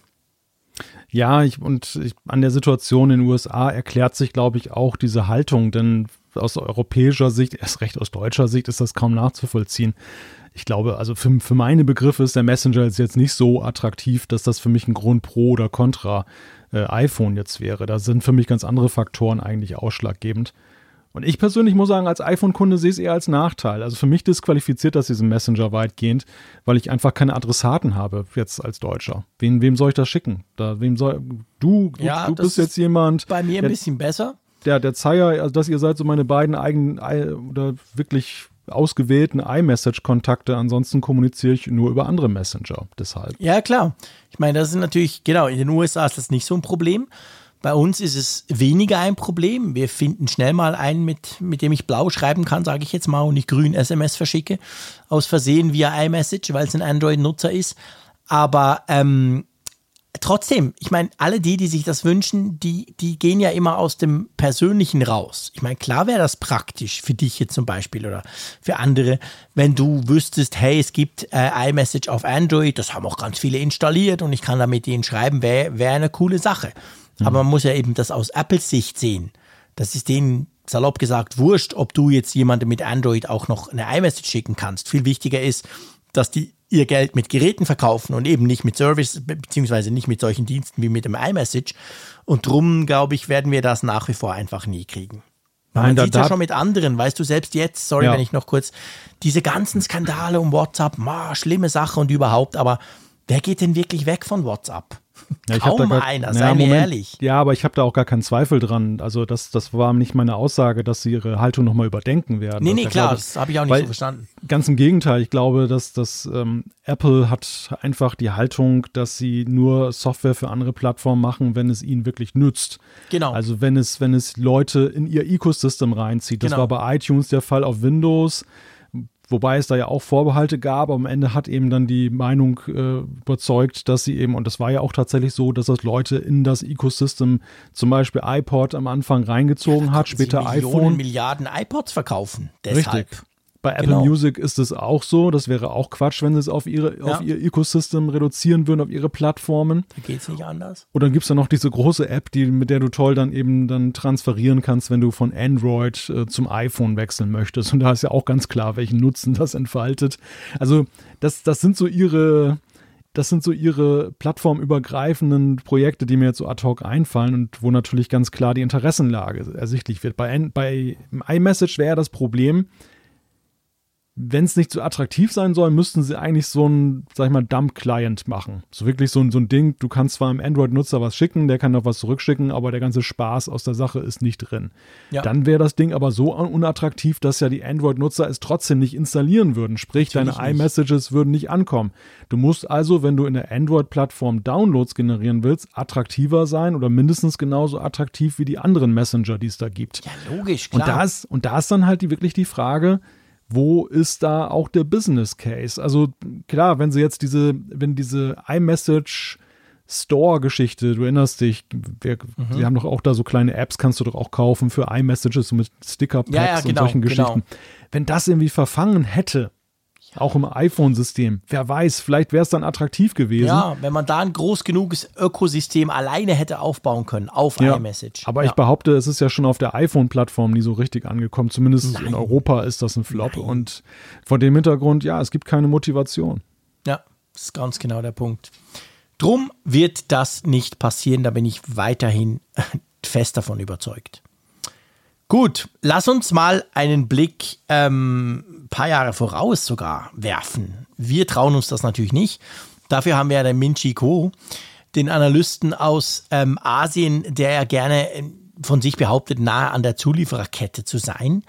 Und der sagt Dinge über das iPhone 14 voraus, also sprich nicht über das, was wir jetzt im, im Herbst erwarten können, das ja vielleicht iPhone 13 heißt, sondern schon über das nächste, also das 2022er Modell, oder? Hm, ja, er, er, überspringt sozusagen das 13er in der Ansicht. Und ähm, es gibt das ist ja langweilig, da ist ja schon alles klar beim 13er. Genau, wir wissen ja sich ja nicht. Ja, genau. richtig, genau. ja. ja, aber auf alle Fälle, er sagt zwei zentrale Dinge voraus. Ähm, die eine Aussage ist, und das ähm, ist so ein bisschen, geht so in diese Diskussion, die wir schon haben über den Verkaufserfolg des iPhone 12 Mini. Hat mhm. das eine Zukunft? Beim 13 ja. gilt es ja wohl noch als gesetzt. Beim 14er ist wohl die Aussage, zumindest in dem Zollformat, 5,4 Zoll ist es ja, glaube ich, äh, sieht er keine Zukunft mehr. Das ist, das ist dann weg vom Fenster. Interessanter in positiver Richtung ist hingegen die Aussage, dass bei den Pro-Modellen dann deutlich am Sensor geschraubt wird. Statt 12 Megapixel 48 und 8K Video ist im Gespräch. Lass uns zuerst mal zum kleinen iPhone kommen. Einverstanden? Ja. Also das, ich meine, ich kann ich es überhaupt nicht nachvollziehen. Ich finde es ja so geil, diese Mäusekino-Phones, diese kleinen Baby-Phones. Nein, ähm, ich, ich weiß gar nicht so recht, was ich davon halten soll. Also ich habe ja schon immer gesagt, dass, da stehe ich dazu, ich habe schon immer gesagt, diese Nutzer von diesen ganz, ganz kleinen Telefonen, Smartphones, sind zwar sehr laut, aber sie sind eine verschwindend geringe Minderheit. Und das zeigt sich ja so, man hat ja schon verschiedentlich über, über, über Verkaufszahlen so ein bisschen was lesen können. Man weiß natürlich nie genau, weil Apple das nicht kommuniziert, aber man, es sah ja schon so ein bisschen auch jetzt danach aus, halbes Jahr später, dieses iPhone 12 Mini einige haben sich super drüber gefreut, aber der ganz große Knaller ist es ja nicht. Man konnte lesen, dass sie offensichtlich die Bestellung ein bisschen zurückgeschraubt haben für die ganzen Komponenten und so. Also ja, das ist okay, aber eben, es ist sicher abgeschlagen. Das iPhone, das behaupte ich einfach mal, vom 2020er Line-Up, das sich am schlechtesten verkauft. Und vielleicht eben bringen sie so, so der Plan, und das sagt Minji Quo, sie würden wohl nochmal jetzt dieses Jahr sowas bringen, aber nächstes Jahr wäre dann schon zu Ende. Würde mich nicht so überraschen. Wie siehst du das? Ja, würde mich auch nicht wirklich überraschen. Gell? Also aus, aus den genannten Gründen. Und weil es natürlich auch so ist, dass so ein Mini-Modell, und das war ja das eigentliche Wunder beim iPhone 12 Mini, dass sie ein gleichwertiges Modell mhm. zum größeren iPhone 12 gebaut haben. Das erfordert natürlich dann schon auch nochmal eine ganze Ecke mehr Ingenieurskunst und ist wahrscheinlich auch recht teuer in der, in der Entwicklung, ja. dass du eben das so miniaturisierst, dass es funktioniert. Und du musst ja sehen, in die, wir wissen ja jetzt nicht um die Features, die da in Zukunft eingebaut sind in die Geräte, aber es wird ja nicht einfacher, es wird ja eher schwieriger werden, weil halt immer mehr Technik da rein soll. Und äh, kriegt man das dann immer hin? Also, und wenn ja. man, wenn man es hinkriegt, aber nimmt man das jetzt auf sich, wenn am Ende halt steht, dass es dann doch eher ein Nischenprodukt bleibt und dass die anderen, dass man die viel höher skalieren kann. Und das war mhm. ja augenscheinlich ja. jetzt so beim 12 der Fall Dass das 13 kommt, das wundert mich jetzt auch nicht, weil ich glaube, dass die Vorlaufzeiten bei diesen Geräten so lang sind, dass eigentlich schon klar Ja. war, dass es ein 13 Mini gab, als das Klar. 12 Mini vorgestellt wurde. Ja, du, du machst sowas nicht für ein Jahr, das ist absolut völlig Da, klar. da hätten sie wirklich ganz brutal die Notbremse ziehen Ja. müssen. Das Genau. Im Sinne von, wenn es ein totaler Flop gewesen Genau. wäre. Nee, das ist es ja wahrscheinlich nicht. Aber es ist tatsächlich so. Und also das, okay, das sehe ich auch so, du auch. Also da gehen wir davon aus, ein iPhone 14 Mini wird es wahrscheinlich in eineinhalb Jahren nicht mehr geben. Aber jetzt viel Spaß. Hm? Bisschen schade. Ich habe es hier gerade in der Hand. Ist ja echt ein Handschmeichler. ne? Ja, es ist geil. Es ist ein absoluter Handschmeichler. Ich werde dann Ja. Apple wahrscheinlich sagen, ich hätte es verloren, es sei mir geklaut worden oder so, damit ich es behalten kann. Weil es ist ja schon, es ist genau der Punkt. Also es ist, ich, ich gebe das gerne zu. Ich habe mich zwar zum Wahnsinn getrieben die Woche, wo ich das ausschließlich nutzen musste, aber es ist geil, so ein kleines Telefon, das ja eigentlich, wenn ich es dann eben so neben ein iPhone 12, ein normales lege, quasi ähm, das gleiche kann. Also a- abgesehen von der Akkulaufzeit logischerweise, aber sonst, die Kamera ist alles da. Also das ist schon, ich finde das auch super faszinierend. Aber ich kann mir eben sehr, sehr gut vorstellen, dass das Ding halt wirklich nur eine Nische anspricht. Hätte ich zierlichere Finger, hätte ich es tatsächlich, äh, wäre es vielleicht in meinem Alltag noch mehr angekommen. Also es ist bei Ehrlich? mir tatsächlich, ja, also mein, mein Problem mit dem Ding war am Ende vor allem die Bedienbarkeit. Und das Ja, liegt, bei mir vielleicht, auch. liegt vielleicht an meinen großen Wurstfingern, dass Ja, das einfach, mir genau dass gleich. die nicht kompatibel sind. Als. Spastiker habe ich es nicht geschafft, darauf eine SMS richtig zu tippen. Egal ob WhatsApp, iMessage oder das war schrecklich, was ich da alles rausgehauen habe damit. Mhm. Dieses mini, mini, mini Tastatürchen, das habe ich zum Wahnsinn getrieben. Es war noch schlimmer als die Akkulaufzeit, ehrlich gesagt. Aber wir wollen nicht wieder, wir wollen nicht wieder Nein. ins iPhone Mini-Bashing einsteigen, bitte nicht. Viel spannender an diesen Gerüchten, die, die, er ja noch rausgehauen hat zum iPhone 14, sind ja, was das Pro Max Super Ultra Modell können soll. Und zwar, du hast angesprochen, 48 Megapixel Sensor und 8K Video. Jetzt ist es so, fürs iPhone wäre das eine tolle Sache.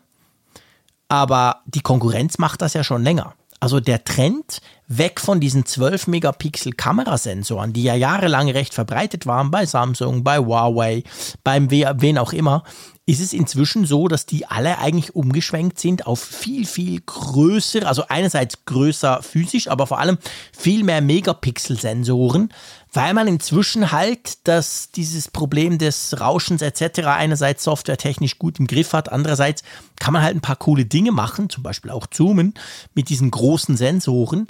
Ja, und 8K-Video, das wäre wieder so typisch Apple. Samsung hat das letztes Jahr mit dem Galaxy S20 Ultra eingeführt, war völlig unbrauchbar, füllte den Speicher und sieht eigentlich, pff, jetzt ist es immer noch drin, schon ein bisschen besser geworden. Wenn dann Apple kommt in eineinhalb Jahren, wird's man, wird man es wahrscheinlich ganz normal nutzen können und sieht einfach geil aus, oder? Würde Ja, passen, wäre typisch Apple. Das wäre typisch Apple, denn Apple hat immer so ein Timing, dass sie solche Features dann eben dann erst integrieren, wenn sie auch wirklich dann den Nutzer interessieren. Und das ist dann so der Zeitpunkt wahrscheinlich, wenn Zaya auch dann auf seinem YouTube-Kanal 8K umschwenkt.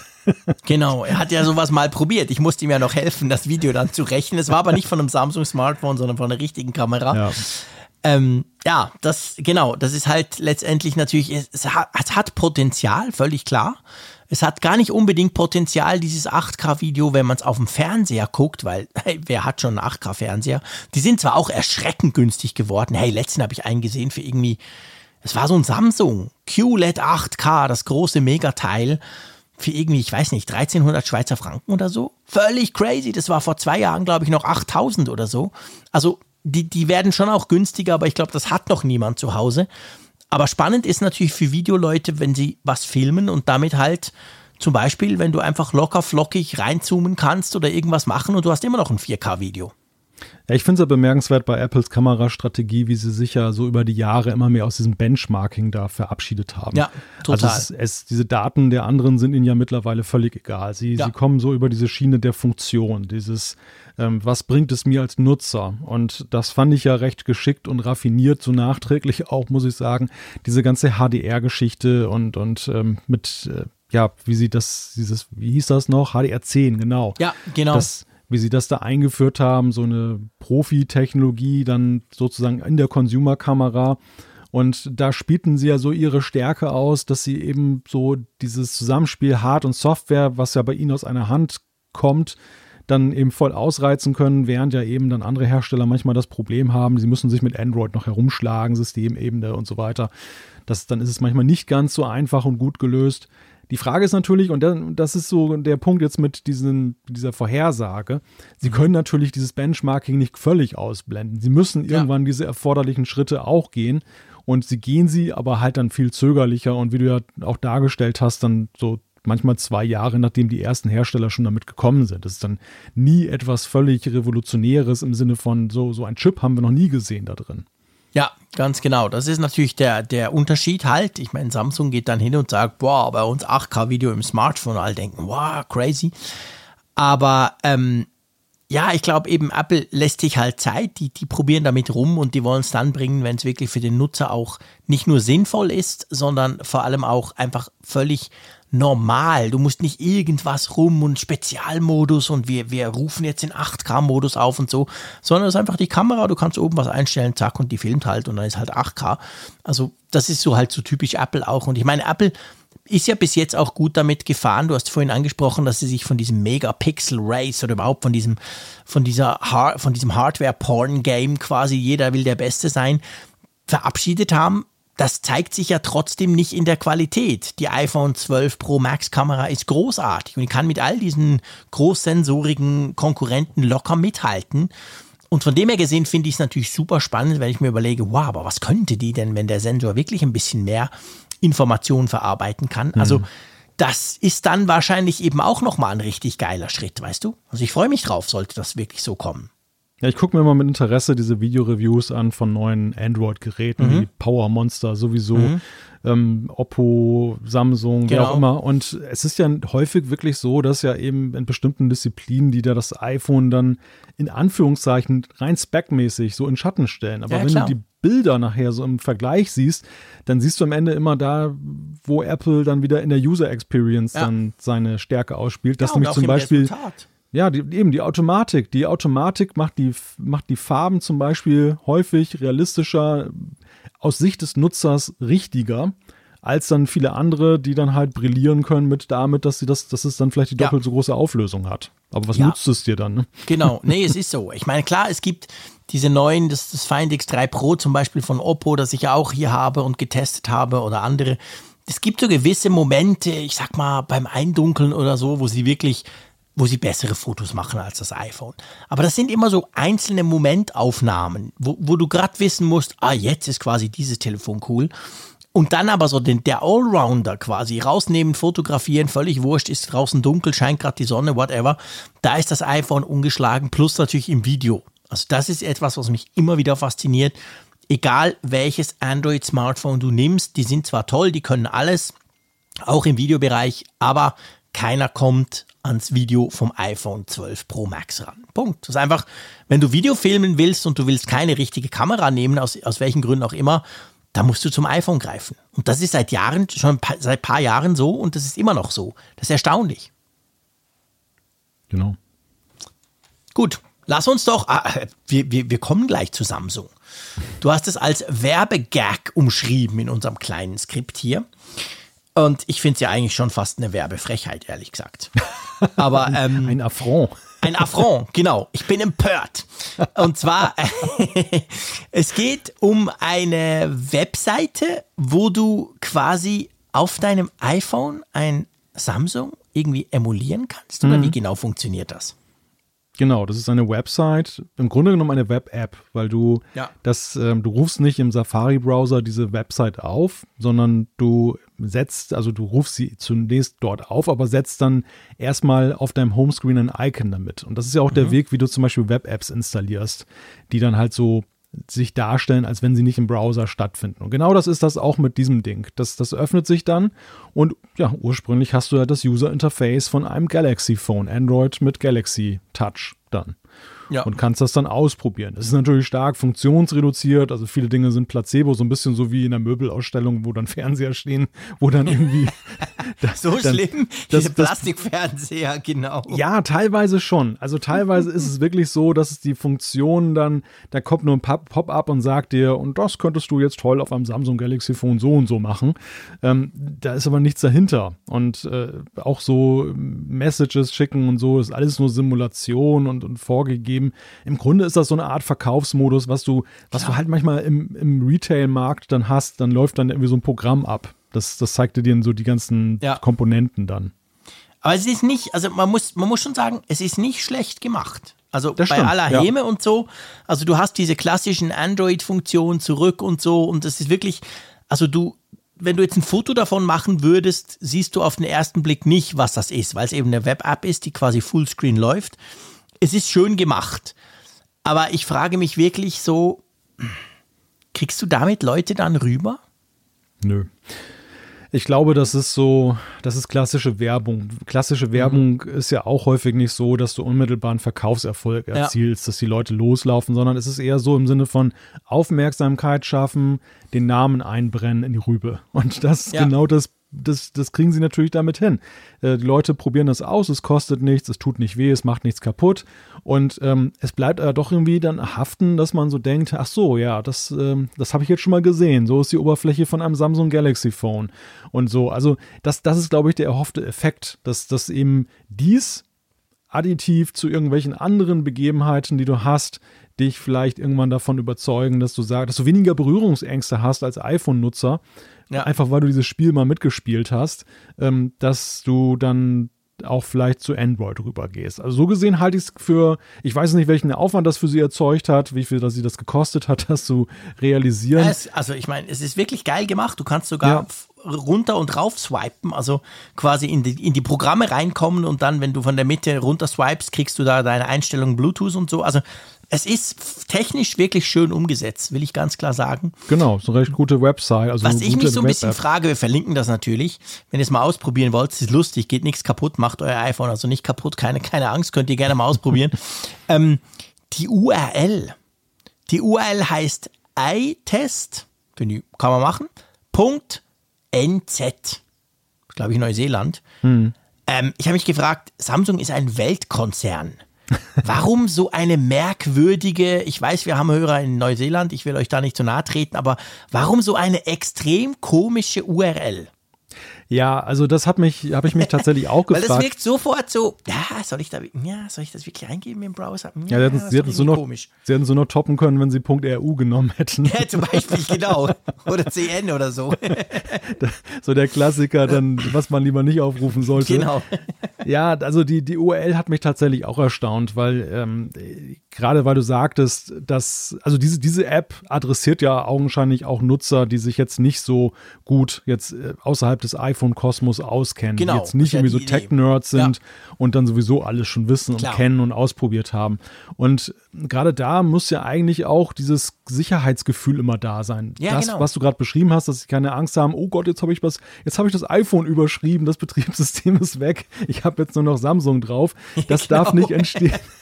Ich sehe mal gerade Leute, die sich nicht so auskennen, kann man ziemlich erschrecken damit, ehrlich gesagt. Wenn du ja, das aufmachst und du gibst ihm das Gerät zurück, dann ist er im ersten Moment so, wow, was ist denn das? Ich habe da ein Update installiert. Genau, das neue Update. Oh, ich habe dir nicht gesagt, das verändert ein paar Dinge. CyOS 1.0. Nein. Und das, also dann, und dann, dann halt, dass du die Leute motivierst, diese URL aufzurufen, dass ich glaube, ich weiß nicht, wie viele die Neuseeland äh, Top-Level-Domain kennen keine Ahnung. Ich überlege gerade, ob ich überhaupt jemals was aus Neuseeland aufgerufen habe. Erkennbar jetzt so mit NZ. Ähm, nein, ich habe das noch nie gemacht. Ich, nee, ich glaube nicht. Also wirklich weit weg. Also spielt ja Mensch keine Rolle, keine Frage, klar. Ja. Aber ähm, ja, auf jeden Fall, ich, es ist ein Werbegag. Er ist lustig gemacht. Ich finde, die Idee ist clever umgesetzt, muss man absolut fairerweise sagen. Vielleicht in Sachen URL nicht so ganz zu Ende gedacht, das ist durchaus möglich. Und ich glaube auch nicht unbedingt, ähm, dass das jetzt allzu viele dann, weil ja, seien wir ehrlich, so ein Samsung, ich finde, die, die machen tolle Smartphones. Also ich, ihr wisst, ich bin ja immer doppelt unterwegs. Ich habe immer ein Android-Smartphone auch dabei. Samsung sehr oft auch.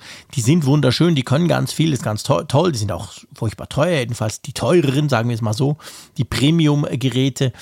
Aber ähm, ich hatte jetzt nie so unbedingt das Gefühl, dass die Software wirklich der Teil ist, wo du, wo du deswegen unbedingt so ein Samsung brauchst. Kann man mich korrigieren vielleicht, aber ich finde jetzt nicht, ähm, da gibt es andere Androids, die sind auch gut und so. Also das ist dann schon eher, Samsung vermarktet sich vor allem auch immer über die Hardware. Die sind eben mhm. die, die sagen, hey, wir sind die Ersten mit dem Chip und das und hier und da und wir haben 12 GB RAM und schieß mich tot.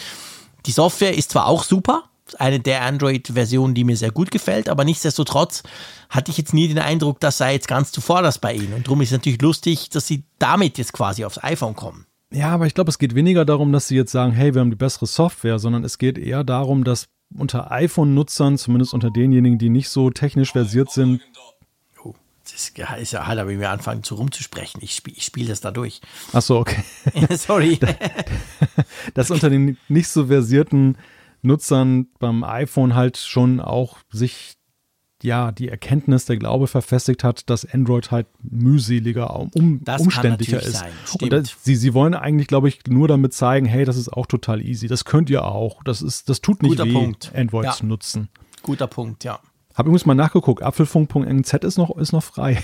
Nein, echt? ja, ich weiß nicht, ob wir das wirklich brauchen. Ich weiß zwar, wir, wir kriegen ab und zu Zuschriften von, von mindestens einem Hörer aus Neuseeland. Der Ja. hat uns auch schon Fotos geschickt, bin ich immer ganz neidisch, super spannend. Er hat, glaube ich, eine Weinplantage da, ne? Irgendwie so Gell? ein Wein- Ich glaube, das ist er, genau. Ja, crazy, wirklich. Ja. Ja. von dem her gesehen, nee, die brauchen wir nicht, aber ähm, NZ ist Neuseeland und das ist ganz lustig. Ja. Lass uns wieder näher an den Apple-Kosmos rücken, sozusagen. Und zwar mit einem Programm, einem Tool, das sehr lange erwartet wurde und jetzt erhältlich ist, oder? Genau. Wir haben immer mal wieder darüber gesprochen, wann kommt eigentlich Parallels raus jetzt mit einer Unterstützung, einer nativen Unterstützung für den Apple Silicon und die Version 16.5. Allein das ist ja schon eine Besonderheit. Es ist jetzt nicht die 17, sondern ist so eine Art Zwischenstep, Ja, ja, ein genau. großer Zwischenstep, der ja auch vorher schon in einem Test war. Also 100.000 M1 Mac es gab so Public Beta Test. Genau, haben bei der Technical Preview teilgenommen. Jetzt ist sie da. Jetzt kannst du das Update laden. Hast du schon ausprobiert? Auf deinem Nee. M1 Min Mac Mini? Aufgrund der Kürze der Zeit tatsächlich nicht. Ist ja heute kam die Nachricht genau. erst raus. Und äh, ungeachtet dessen musste ich erst mal prüfen, ob, da, ob ich überhaupt noch genug Platz drauf habe. Ich, ich habe den ja recht Hast klein. ihn schon zugemüllt. Ja, ist ja meine Videoschnittmaschine. Ich muss ihn schon, regel, Oh. ich muss schon regelmäßig Care ausmachen, da, dass, Ja. dass da wieder Platz frei ist, damit er noch läuft. Ähm, Und ja, das ist, das ist so das Problem bei Parallels. Nimmt dann eben auch gerne viel Platz ein, weil man ja das Ja. Betriebssystem ja auch noch darin installieren muss. Nun ist natürlich, man muss aufklären an der Stelle. Viele sagen natürlich, juhu, endlich läuft Windows auf dem M1, aber es äh, hat ja schon das gewisse Wenn und Aber, oder? Ja, das ist so, weil natürlich das Windows, das ihr vorher auf eurem Parallels hattet, ich habe zum Beispiel hier auf meinem iMac Pro, habe ich auch ein Parallels, da ist auch ein Windows 10 drauf, ganz normal. Ähm, das läuft nicht dort drauf, sondern es ist die Windows für ARM-Variante. Wir haben ja schon einiges darüber be- gesprochen. Das wiederum heißt, wenn du die runterladen kannst, das können auch nicht alle einfach so, die ist nicht so ganz frei verfügbar. Das ist die erste Hürde, die kann man aber teilweise umgehen. Man kriegt das schon, wenn man unbedingt will. Aber dann ist das Problem, dass auch nicht ganz alle Programme drauf laufen, beziehungsweise, und jetzt kommt der eigentliche Burner, viele Programme laufen unter Windows für ARM ebenfalls in so einer, ähm, wie sagt man den, so einer Emulation. Wie das ja jetzt beim, beim Mac, Mac ähm, M1 Mac so ist, wenn du eine App öffnest, die noch nicht auf den Apple Silicon angepasst ist. Das Schöne ist beim, bei den M1 Macs, du merkst eigentlich nichts davon, weil die sind saumäßig schnell, die Emulation ist unglaublich gut. Bei Windows kann es durchaus dann ein bisschen langsamer werden. Und jetzt stellen wir uns mal kurz vor, ich habe Parallels, welches quasi ja schon mal per se virtualisiert das Windows, also eine virtuelle Windows-Umgebung.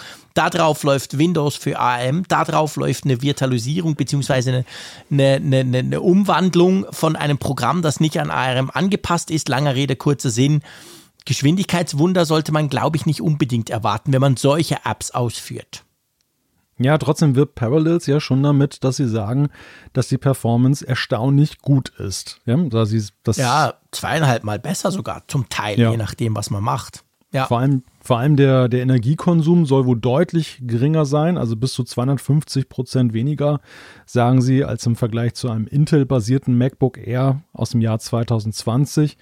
Also es ist schon, ist schon wirklich bemerkenswert. Das ist eine Ansage, dass, ja. Das ist eine Ansage und wie du es gerade skizziert hast, ja eben auch so über drei Ecken. Also mhm. na, am Ende simulierst du nachher dann im Intel-Emulator noch ein M1 Mac dann, und dann ja, bist du wieder am ja, Anfang dann sozusagen.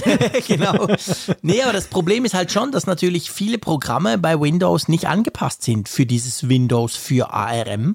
Ja. Das, das haben dann Nutzer von einem Surface X zum Beispiel das Problem, dass die halt merken, boah, das läuft aber langsam und so. Also da ist es, ich sag's mal so, ich will das auch gar nicht negativ. Ich habe mir auch fest vorgenommen, ich will das selber mal testen. Ich habe einfach viel zu wenig Zeit. Drum ist das ziemlich weit hinten auf meiner Liste, aber ich würde es gerne mal selber ausprobieren auf meinem M1 Mac hier. Aber ähm, es ist so, dass der Windows Support für, bei Programmen für ARM-Architektur ist niemals auf dem Level, den wir jetzt erleben konnten in den paar Monaten, seit wir diese M1 Max haben. Ich meine, dir ging es auch so. Am Anfang war noch fast alles emuliert, lief aber super gut. Aber innerhalb kürzester Zeit sind ja die wichtigsten Programme und es ist unglaublich schnell gegangen. Hm. Fast jedes Programm, ich, ich behaupte das mal einfach, ein guter Teil, sagen wir es so, der Programme läuft ja inzwischen nativ auf den Apple Silicon Max, weil die Programmierer drangegangen sind. Und das kannst du beim Windows nicht erwarten, weil kaum einer Windows für ARM nutzt. Und das heißt eigentlich, langer Rede, kurzer Sinn, ihr werdet wohl nicht ganz die gleiche Windows Experience haben, jetzt mit Parallels 16.5 auf so einem Mac, als ihr das vorher hattet.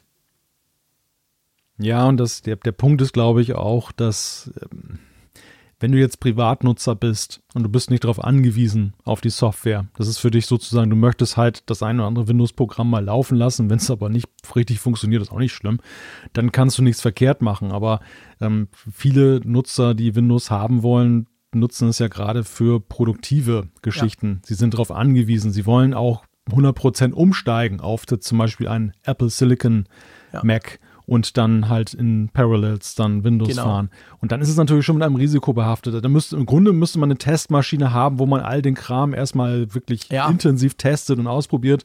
Und wenn man dann feststellt mit seinen Programm unter Windows, die man da in Parallels fährt, das läuft super sauber, es gibt keinen Unterschied, vielleicht ist es sogar noch besser als vorher, ja, dann kann man natürlich auch sicher diesen Umstieg wagen. Aber das ist natürlich ja. schon eine hohe, große Vorbedingung, die da gestellt wird. Ja, definitiv, das ist ganz so. Also so, so ganz easy wie vorher, wo es halt wo ja auch ganz früher war ja der Marketing-Claim von Apple selber, hey, da läuft alles drauf, Windows, Mac, alles problemlos, sogar nativ, du kannst sogar booten mit Windows. Das ist alles nicht möglich auf dem M1 Mac. Trotzdem muss man sagen, sind wir jetzt weiter, als wir es noch quasi vorgestern waren, wo wir eben dieses Parallels noch nicht hatten. Also Parallels hat Wort gehalten. Sie haben ja versprochen damals, als die Apple Silicon Macs rauskamen, sie werden das anpassen. Und das ist jetzt passiert. Und was jetzt Windows macht, muss man halt einfach mal abwarten. Genau. Gut. Dann, bevor wir zur Umfrage der Woche kommen, äh, bevor ihr mir E-Mails schreibt, vielleicht hört ihr es, ich töne so ein bisschen erkältet. Das ist tatsächlich so, ich bin aber nicht erkältet. Das nennt sich Frühling, passend zum Frühlingsevent von Apple. Äh, ich habe jetzt mal, ich musste vorhin mal gerade gucken, weil es wird irgendwie schlimmer. Die Esche, die Birke und die Hagebuche sind offensichtlich ganz stark am Blühen bei uns. Ich habe da so eine App für. Und ich merke das irgendwie. Also ich bin nicht erkältet, aber meine Stimme ist so ganz leicht eingeschlagen. Ich sage das jetzt erst am Schluss, weil wenn man sowas am Anfang sagt, dann, dann machen alle anderen nichts anderes, als die ganze Zeit zu überlegen, ja, da habe ich es gehört. Und der hat tatsächlich eine krächzende Stimme. Und jetzt so gegen Ende dachte ich, hau ich das mal raus. Aber komm, das ist völlig unwichtig. Lass uns zur Umfrage der Woche kommen. Genau, ich äh, mache hier erstmal diese ganzen Neuseeland-Fenster zu. Was, was, was das hier noch? Apfeltalk? Nee, das kann auch weg. So, jetzt. Kenne ich gar nicht. Was ist denn das schon wieder? Ja, habe ich auch noch nie gehört. Naja, auf jeden Fall Umfra Umfrage der Woche. So böse sind wir wieder. Also wirklich, Umfrage der Woche, genau. Die Frage, die wir gestellt haben, ist ein Apple Arcade-Abo für dich durch die neuen Spiele von Interesse? Über 2000 Teilnehmer und ja, sehr deutliche Aussage, würde ich sagen. Nein, nicht interessanter geworden, sagen 67 Prozent. Zwei Drittel, ja. Immerhin 14 Prozent sagen, haben es schon abonniert. Also mhm. okay. Mhm. Ja. Und dann 10 sagen, ist interessant, aber auch gleich viel ungefähr sagen, weiß ich nicht. Also ja, wir haben es ja diskutiert im letzten Apfelfunk. Ich war ja jetzt auch nicht unbedingt der, der gleich jubelnd äh, losgerannt ist und viel mehr Apple Arcade spielt seit daher. Es schadet dem Dienst nicht, aber es ist jetzt offensichtlich nicht das, auf was unsere Hörerschaft gewartet hat. Das sieht so aus, aber ich muss sagen, jetzt gemessen daran, wie Apple Arcade zuletzt dastand, ist auch, sind auch 10 Prozent, die das jetzt interessanter finden, schon mal ein kleiner Erfolg. Ich würde mich mit wenig zufrieden. ja, ich würde mich auch diesem Lager zuschlagen. Also ich, ich finde das jetzt auch interessanter, bin aber tatsächlich auch noch nicht dazu gekommen, mir das genauer anzugucken. Mhm. Ich interessiere mich vor allem diese, für dieses Star Trek Spiel, was da jetzt auch drin ist. Da haben mir schon einige geschrieben, was ich denn da, was ich denn davon ah, halten würde. Ist da ein Star Trek Spiel drin, okay? Ja, ja, das ist das, und das ist natürlich charmant, dass es jetzt ein Star Trek-Spiel da drin gibt, wo man eben nicht in so eine In-App-Purchase äh, ah, cool. Kau kaufe, damit du gewinnen ja, kannst, das ja das Schöne reinkommst. Genau. genau. Und das, das äh, könnte mich tatsächlich dazu verleiten, zumindest mal wieder einen Monat reinzugucken. Ja. Okay. Gut, mal schauen.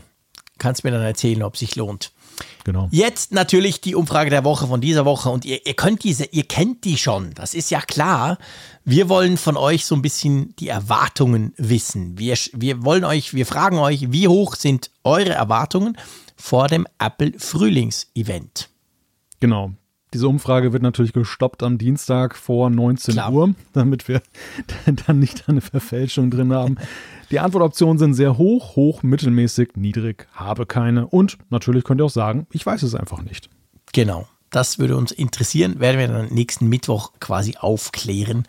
Genau. Wenn wir das Event wissen und wenn wir quasi eben wissen, was ihr denn vor dem Event so gedacht hattet. So, dann haben wir, wie versprochen, noch ein bisschen Zeit für die ähm, Zuschriften unserer Hörerschaft. Genau, ich würde zwei Aspekte mal mhm. kurz vorwegnehmen, bevor Gerne. wir in konkrete Zuschriften einsteigen. Das eine ist, mir hatte ein Hörer aus Frankfurt geschrieben, der Koron, der hatte nämlich ein Apple Maps Auto gesichtet und hat auch gleich ein Foto geschickt. Also an dieser Stelle auch nochmal ein herzliches Dankeschön. Das, das äh, gesellt sich zu einigen Beobachtungen, dass dann in mhm. Deutschland wohl die Apple Maps Autos unterwegs sind. Äh, lässt ja hoffen, dass auch die Kartenqualität dann in Deutschland dann in Zukunft noch mehr zunimmt. Hat Apple ja schon in mehreren Ländern gemacht. Ja, genau. Und ich habe auch schon welche gesehen bei uns. Das gibt es auch. Ähm, Jetzt ist es aber so, vielleicht muss man das noch so ein bisschen auch aufdröseln, weil ich finde es wirklich spannend, vor allem, dass er gleich ein Foto geschickt hat. Das ist natürlich großartig. Wir lieben solche Sachen. Ähm, aber das ist ja jetzt so, was die machen, die fahren die Straße entlang, alles und dann damit, damit, damit sie wissen, hey, da ist ein neuer Kreuzverkehr, da ist neu das und so. Aber was wir ja wahrscheinlich nicht kriegen werden, korrigier mich, im Mittelalterland Deutschland ist ja so diese Funktion, dass du dann die Straße wirklich siehst, oder? Street View zum Beispiel. ja, das mögen die Deutschen überhaupt nicht. Also das ich weiß ja nicht. bei Google auch nicht, gell? Ist immer noch das, so quasi, man sieht nur Pferde bei euch, wenn man das anguckt, oder? Ja, genau. Wir haben den Status von 1918, als die damals die Google-Kutschen dann durchgeritten genau. sind genau. durch Deutschland. Und dann, und dann haben die Deutschen dann mit Peitschen und, äh, und, und Fackeln die Google-Leute genau. mit den Autos sie, ja vertrieben aus dem Land. und seither leben wir alle sicher und selig und haben genau, keine Probleme die trauen mehr sich jetzt nicht mehr zu ja. euch. Äh, Kameras abgeklebt, wenn die bei euch durchfahren. genau. Tja. Ja, das ist, nee, das ist in, der Tat eine, eine, spannende Frage. Ich glaube aber auch nicht, dass Apple sich auf dieses ähm, gefährliche Terrain auf keinen hier Fall, wenn in Google Deutschland bewegt. Ist. Ja. Aber ich, ich finde das trotzdem spannend, weil ich habe, das war das erste, was mir eingefallen ist, hm. als ich diese Meldung sah von unserem Hörer. Äh, Gibt es denn da überhaupt, also weißt du das? Gibt es da bei Google zum Beispiel, also andersrum, wenn ich irgendwo hingehe im Ausland, egal ob Ferien oder eben ein Business-Trip, dann ist das für mich absolut komplett hundertprozentig selbstverständlich, dass ich mal schnell mit Google Street View gucke, wie sieht das Hotel aus, wo ist das, oh coole mhm. Ecke, da drüben hat es einen kleinen Park, whatever. Und in Deutschland kann man das ja nicht. Also man kann es schon, aber es ist unglaublich veraltet und ich glaube, das meiste fehlt, oder? Ähm, Gibt es ja. da Bestrebungen, dass man das nochmal angeht oder hat Google Nein. einfach gesagt, hey, sorry, die Deutschen, die die spinnen, da komme ich nie mehr? So sieht das, glaube ich, aus. Also Google hat, Google hat seinerzeit ultimativ erklärt, sie die nehmen davon Abstand, das in Deutschland zu machen. Und es ist auch nie wieder irgendwie eine Diskussion aufgekommen, auch nie eine Reue der Deutschen, dass sie gesagt haben, oh, wie doof Wahnsinn. sehen wir aus in der Welt und so. Es, es hat den skurrilen Effekt, dass wenn du zum Beispiel in den Großstädten hatten sie es ja damals eingeführt. Ja, und dann genau. ging es ja los. Es gibt ja viele verpixelte Häuser auch, weil die Mhm. Leute konnten Einspruch erheben. Also ganze Stadtviertel sind ja unsichtbar. Ja. Und es ist so skurril. Ich hatte das, als ich vor zwei Jahren in Hamburg war, hatte ich vorher mal gegoogelt, da das Hotel, wo ich untergebracht war. Und das war zu der Zeit noch gar nicht gebaut. Da war nur eine Baustelle, siehst so eine Baugrube. Und das war total, ja, schräg. Und wenn ich das dann eben sehe, Auslandsreisen, als man sie noch machen konnte, zum Beispiel als ich dich besucht habe, ich habe alles Ja. Vorher aus, ausgespäht bei dir, Ja klar, kein Damit ich- Problem. damit ich, falls du dann Aber ein Krimineller bist, Ihr habt schon wegrennen auch kann. oder so. Tourismus, oder? Also jetzt mal vor Corona-Zeiten. Gibt es bei euch Touristen, so, so, weißt du, diese Ausländer, die zu euch kommen und dann ein bisschen dort wohnen und es schön finden? Gibt es das bei euch auch? Also Schweizer kommen kurioserweise sehr wenige hierher, so besonders aus der Berner Gegend. Ja, ist halt das- arschweit weg, gell? Diese das Zeitverschiebung, diese unglaublich lange Reise ist natürlich super schwierig. Dann ist es auch immer kalt bei dir da oben. Ja. Nee, aber jetzt mal im Ernst. Touristen habt ihr ja schon, oder? Nicht nur Ja, deutsche ja. Touristen, die von Süddeutschland nach Norddeutschland pilgern. Ja. Und also bei uns zum Beispiel, ähm, bei uns ist das ein Riesenargument, immer wieder. Wo es heißt, hey, Google, bitte macht mal, das ist nicht mehr aktuell auf den, ich meine jetzt nicht nur Jungfrau Joch und so, diese Hotspots, sondern ganz generell. Bei uns wird das so gesehen, dass man sagt, hey, klar, der Tourist soll doch gucken kommen, ob die Altstadt von Bern schön ist oder nicht. Ja, ja, und äh, ich glaube, vor allem ist es halt nützlich, wenn du in einem für dich unbekannten Terrain Ja, jetzt dich genau. dann auf den letzten Metern orientieren musst. Natürlich Ja. fährt, ja, fährt ja keiner die A7 jetzt von München nach äh, Flensburg Nein. einmal komplett auf Google Maps ab und guckt dann, oh, da ist eine Raststätte, Und dann spannend. kann ich sagen, hey Malte, ich war schon bei dir. Ich muss nicht mehr kommen. Ich bin zehn Stunden lang mit Google Maps da hochgefahren. Ich habe das quasi mal simuliert. Vor allem immer klick, klick, klick, klick, klick. Genau. Ach du Scheiße. Zwei Millionen Klicks, bis ich bei dir bin. Ja, das hast du dann wirklich. Nein, aber ich, ich nu- nutze es zum Beispiel, ähm, also in Deutschland halt rudimentär, aber auf Mhm. Auslandsreisen, ich kann mich noch erinnern, Paris zum Beispiel, Mhm. äh, da war ich dann mal mit, mit einem Zug hingefahren und Ja. dann den, den Weg zu Fuß zum Hotel, das war relativ nah, habe ich das gebucht. Gleichwohl ist es immer was anderes, ob du es von oben beguckst Genau. auf einer Google-Karte oder ob du einmal die Häuserfassaden gesehen hast und so Spezifika an Kreuzungen. Da kannst du dich viel besser orientieren, wenn du dann da zu Fuß dann da lang gehst oder auch mit dem Auto. Du weißt, siehst dann, ah, da ist diese rote Telefonzelle an der Ecke und so. Das siehst du halt dann auf diesen Street View-Bildern. Ich finde ich find das schon sehr nützlich. Also ich finde das, auch. ich habe das auch nie, ich habe diesen Schwachsinn in Deutschland auch ehrlich gesagt nie verstanden, dass, ähm, dass man Nee, da ich so, verstehe das auch nicht. Darum habe ich eben auch so ein bisschen meine Witze darüber gemacht. Ja, zu Recht. Gut, dann haben wir Trete, noch. trete nur auf uns Deutschen herum. Ja, das macht mir doch besonders viel Spaß, das weißt du doch. Wenn Ja, ich ja. schon mal einen Grund habe, auf euch als kleiner Schweizer rumzutrampeln, dann werde ich das natürlich entsprechend exzessiv ausnutzen. Der kleine freche Schweizer, ja, ja. Genau, der kleine freche Schweizer aus Bern. Wir haben aber einige Zuschriften noch bekommen, das war auch spannend. Und zwar ging es ja um Apple Arcade. Und wir haben einige bekommen, die gesagt haben, hey, sie haben das ähm, im Apple One drin. Und es gibt auch einige, die gesagt haben, jetzt hackt nicht immer so auf Apple One rum. Ähm, für mich passt das, gell? Ja, das, ähm, und das haben sie auch sehr plausibel dargelegt, weil sie einfach aufgerechnet haben, dass sie eben mehrere Apple-Dienste nutzen und dass es in der Summe für sie dann günstiger ist. Und das, ja, ich glaube, das ist eben die Frage der Perspektive. Wie attraktiv sind die jeweiligen Dienste für dich? Unsere Perspektive ist ja die, dass wir eben nur bestimmte Dienste nutzen und Ja. den Mehrwert nicht sehen. Bestimmte Dienste, die wir sporadisch, also nehmen wir mal Arcade zum Beispiel. Wenn du jetzt Arcade in diesem Paket nicht mit drin hast und es dir auch nicht wirklich was bedeutet, es drin zu haben, dann geht die Rechnung halt nicht auf. Und Genau. ähm, in anderen Konstellationen halt schon. Auch Speicherplatz ist auch so der, der Knackpunkt. Also ich, Ja. ich sehe auch immer, dass diejenigen, die Apple One gut finden, sehr begnügsam sind, was Speicherplatz angeht. Ja, genau, die stören sich nicht an unserem Hauptkritikpunkt. Ja, während ich zum Beispiel und du ja genauso, wir denken diese Pakete ja eigentlich vom Speicherplatz aus. Für Ja, uns ist ja absolut. eigentlich erstmal das Nonplusultra maximalen Speicherplatz zu kriegen. Genau. Und dann Und dann additiv, gucken, was noch dazu gehört. genau, noch den einen oder anderen Dienst, Ja. den nehmen wir noch gerne mit. Genau. Und nicht umgekehrt, dass wir sagen, Genau. oh, Apple Arcade, cool, aber na. Ja, ja genau. Also es ist 10 eine andere, Betracht ist, genau, eine andere Betrachtungsweise. Ja. Aber es war tro trotzdem spannend natürlich. Das sind die Dinge, die wir eben immer sehr, sehr mögen, wenn ihr uns quasi von euch aus auch schreibt, wie ihr die Sachen seht, weil wir sind ja erstens Freaks, zweitens auch in unserer eigenen Bubble drin. Und da ist immer ganz interessant, dass es eben, wir wissen ja, dass es andere Meinungen gibt, aber dass man die dann auch mitgeteilt bekommt mit euren persönlichen quasi Erfahrungen drin. Das finde ich immer ganz cool.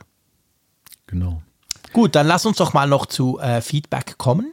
Ja. Magst du mal mit dem Ulrich loslegen?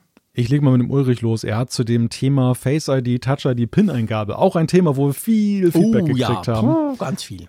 Da hast du wieder viel Porzellan zerschlagen, mein Lieber. Na, also bitte dich, so schlimm war es auch wieder nicht. Zerschlagen. Bären. Hab ich auf die Seite geräumt. Ja, also er schreibt dazu, ich benutze immer noch ein iPhone 6s Plus und ein iPad Pro 12,9 der zweiten Generation. Beide können kein Face ID, somit tangiert mich das Maskenentsperrungsproblem überhaupt nicht.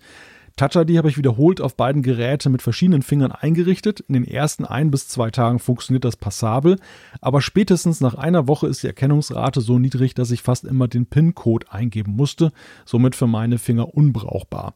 Wenn ich nun aber direkt auf PIN-Code-Eingabe konfiguriere, dann gibt es in den Einstellungen die Option Code anfordern nach vier Stunden. Diese Option gibt es bei Touch ID leider nicht. Da ich alleine lebe und auch wenig unterwegs bin, ist das für mich genügend Sicherheit und hat den großen Vorteil, dass ich den PIN-Code nur eingeben muss, wenn ich mein iPhone mehr als vier Stunden nicht benutzt habe, was sehr selten vorkommt, einmal, eigentlich nur einmal täglich, nämlich nachts. Resümee, es gibt durchaus Anwendungsfälle, wo die PIN-Eingabe die einfachste, beste und genügend sichere äh, Variante ist. Sagt Ulrich stellvertretend durchaus für einige, die uns Ja. geschrieben haben. Tatsächlich, das haben uns wirklich einige geschrieben und spannend finde ich ja vor allem an, an Ulrichs Zuschrift auch, dass er auch offensichtlich so Finger hat, die eher schwierig sind für solche Sensoren. Bei mir ist ja genau das gleiche, ich habe es schon oft gesagt, Touch ID, Entschuldigung, Touch ID geht zwar noch, ich merke das beim, beim iPad Air 2, also im neuen iPad Air, dort funktioniert es eigentlich tadellos mit dem Finger drauflegen, aber spätestens wenn dann der Sensor unterm Display ist, klappt es bei mir praktisch bei keinem Handy überhaupt nie. Und das ist auch so eine Geschichte. Also es gibt eben schon so Sachen auch mit Touch ID. Das haben wir auch schon gehört von Leuten, die gesagt haben, ja, am Anfang einrichten, super toll und nach ein paar Tagen irgendwie, aus welchem Grund auch immer, verändert sich das und es funktioniert nicht mehr so gut. Vielleicht hast du modulierende Fingerabdrücke oder so. Ja, wahrscheinlich, genau. It's, hey, it's not a bug, it's a feature. Super praktisch. Wenn ich eine Bank ausraube, habe ich was ganz anderes, habe ganz andere Finger. dich nie. Die finden genau, die finden mich nie. Dann äh, sabbert das irgendwie rum und dann verändert sich das. Keine Ahnung. Vielleicht ist auch nur das Alter, das wäre natürlich schrecklich. Oh je. Kann ja. natürlich auch sein. Fortschreitendes. Eine, eine Hautfalte mehr und es erkennt dich nicht mehr. genau, genau. Ja, das ist tatsächlich so. Ich nehme mal die nächste Zuschrift Ja, von klar. Max. Max hat geschrieben, ich bin heute durch die iPhone-Einstellung gewandert, weil ich etwas gesucht habe und bin dabei auf das Wort App-Clips gestoßen. Vielleicht erinnert ihr euch ja noch daran und genau das ist meine Frage für euren Podcast. Habt ihr oder vielleicht andere Hörer seit iOS 14 jemals diese Funktion im Alltag gefunden und genutzt? Offensichtlich, geht zumindest mir so, ist die Funktion total in Vergessenheit geraten. Ach komm, Max, du hast keine Ahnung. Das Samsung iTest ist genau die richtige App dafür. Wir haben vorhin gerade über so eine App gesprochen. ähm, ja, da hat der Max absolut recht. Ich bin, abgesehen von dieser einen App, die wir jetzt vorhin besprochen haben, bin ich ehrlich gesagt noch nie so einer App begegnet. Aber, aber du? die, Sam die Samsung-App ist doch kein App-Clip, oder? Das ist kein App-Clip. Nö, das ist einfach nur eine Web-App. Das ist. Die App-Clip-Geschichte war doch diese super Sache. Du, Ja, dass er nur so ein ähm, Teil runterlädt, ganz genau, schnell. 10, und nur, 10 genau. Megabyte klein, also Mikro von Du der recht, das andere ist Datenübertragung. sogar- Das andere ist sogar nur eine, nur eine Web-App, genau. Na, redest du schon Ist wieder mit deinem, mit deinem Samsung-Phone? Nee, er mit mir. Ich Ach so, rede okay. nicht mit ihm. Das ist unglaublich. Also die Samsung-Telefone, die wollen ständig mit einem Bist, sprechen. Ich bist du überhaupt nicht das fokussiert auf unser Gespräch, mein Das lieber ist Jörg? nichts. Im Gegenteil, ich versuche das nachzuvollziehen, was du mir da erklärst, so, okay. damit ich es auch verstehe. Weißt du, es dauert ein bisschen Ja. länger hier in Bern. Aber gut, also dann noch schlimmer, ich bin noch nie einer App-Clip-App begegnet. Und du? Nee, also in der freien Wildbahn bin ich auch noch keine Wir einzige. sind einfach viel begegnet. zu wenig fancy. Wir gehen viel zu wenig in diese geilen Coffeeshops und überall, wo man das einfach Ja. braucht. Ich, ich habe das ja damals äh, in die Höhe gelobt, du erinnerst dich, mit, mit dem Beispiel ähm, E-Scooter. Ich war ja- weiß genau, was kommt. Ich wusste es. Ich wusste es schon vorher, bevor du es gesagt hast. Genau, es kommen wieder diese unsäglichen E-Scooter. Und du wirst es nicht glauben, die Leih-E-Scooter sind nach Wilhelmshaven gekommen. Ja, du brauchst, du hast ja einen eigenen. Ja, mir bringt das nichts, ich habe jetzt sogar einen gekauft, aber Zu meinem großen Entsetzen muss man dazu noch sagen. ja, jetzt habe ich Genau, sogar jetzt, wel, wel, welcher Anbieter ist, ist bei euch? Bird. Bird. Bird, ist ja okay. aufgeschlagen. Ja. Bei uns sind jetzt auch in Bern, also Bern braucht ja immer ein bisschen länger, in Zürich stehen die ja schon läng länger und schon jahrelang im Weg rum. Bern jetzt auch seit, glaube ich, vier Mo zwei Monaten oder ne, noch nicht so lange. Und es ging krass schnell, wie schnell die schon überall bei mir im Haus rumstanden und im Weg rum sind. Diese Orangen, ich weiß nicht, welcher Hersteller das ist. Ah, So, so ganz orange. ja. Und ähm, ja, die sind auch bei uns. Aber darum geht's nicht. Du wolltest sagen, die haben so eine Web, äh, eben nicht Web, sondern so eine App-Clip-App.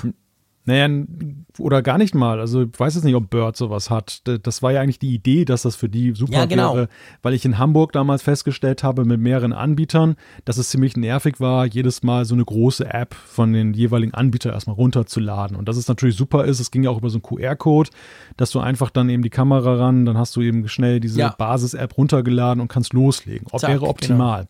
Ich weiß es nicht, ob die das unterstützen. Ich habe es aber jetzt nicht zumindest irgendwie beworben gesehen dann. Und ähm, naja, dann stellt sich halt die Frage, brauchen wir die App-Clips noch?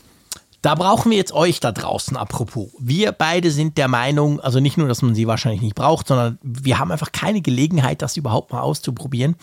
Wie ist das bei euch da draußen?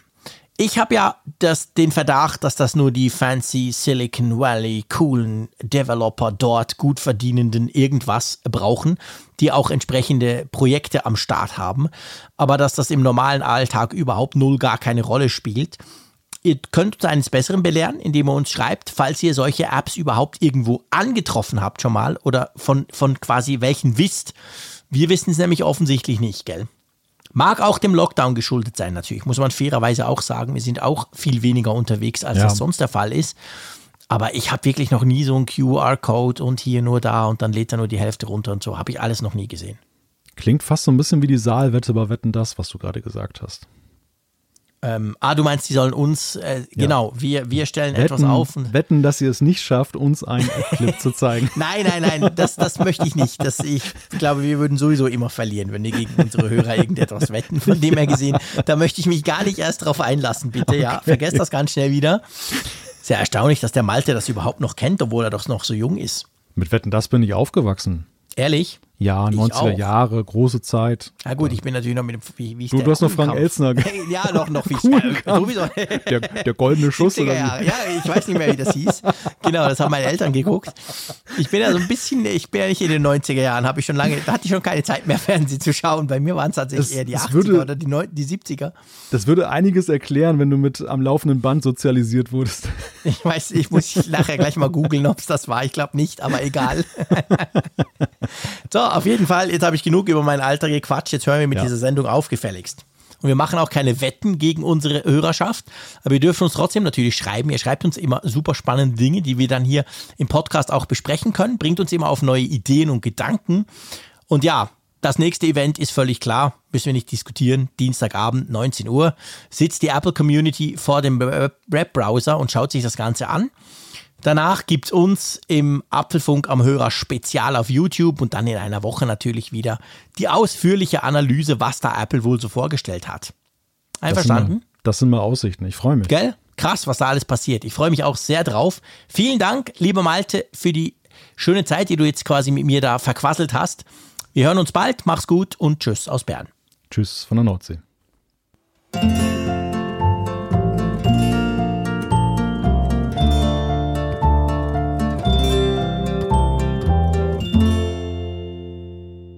Auf Empfang mit Funkgerät, der App zum Apfelfunk.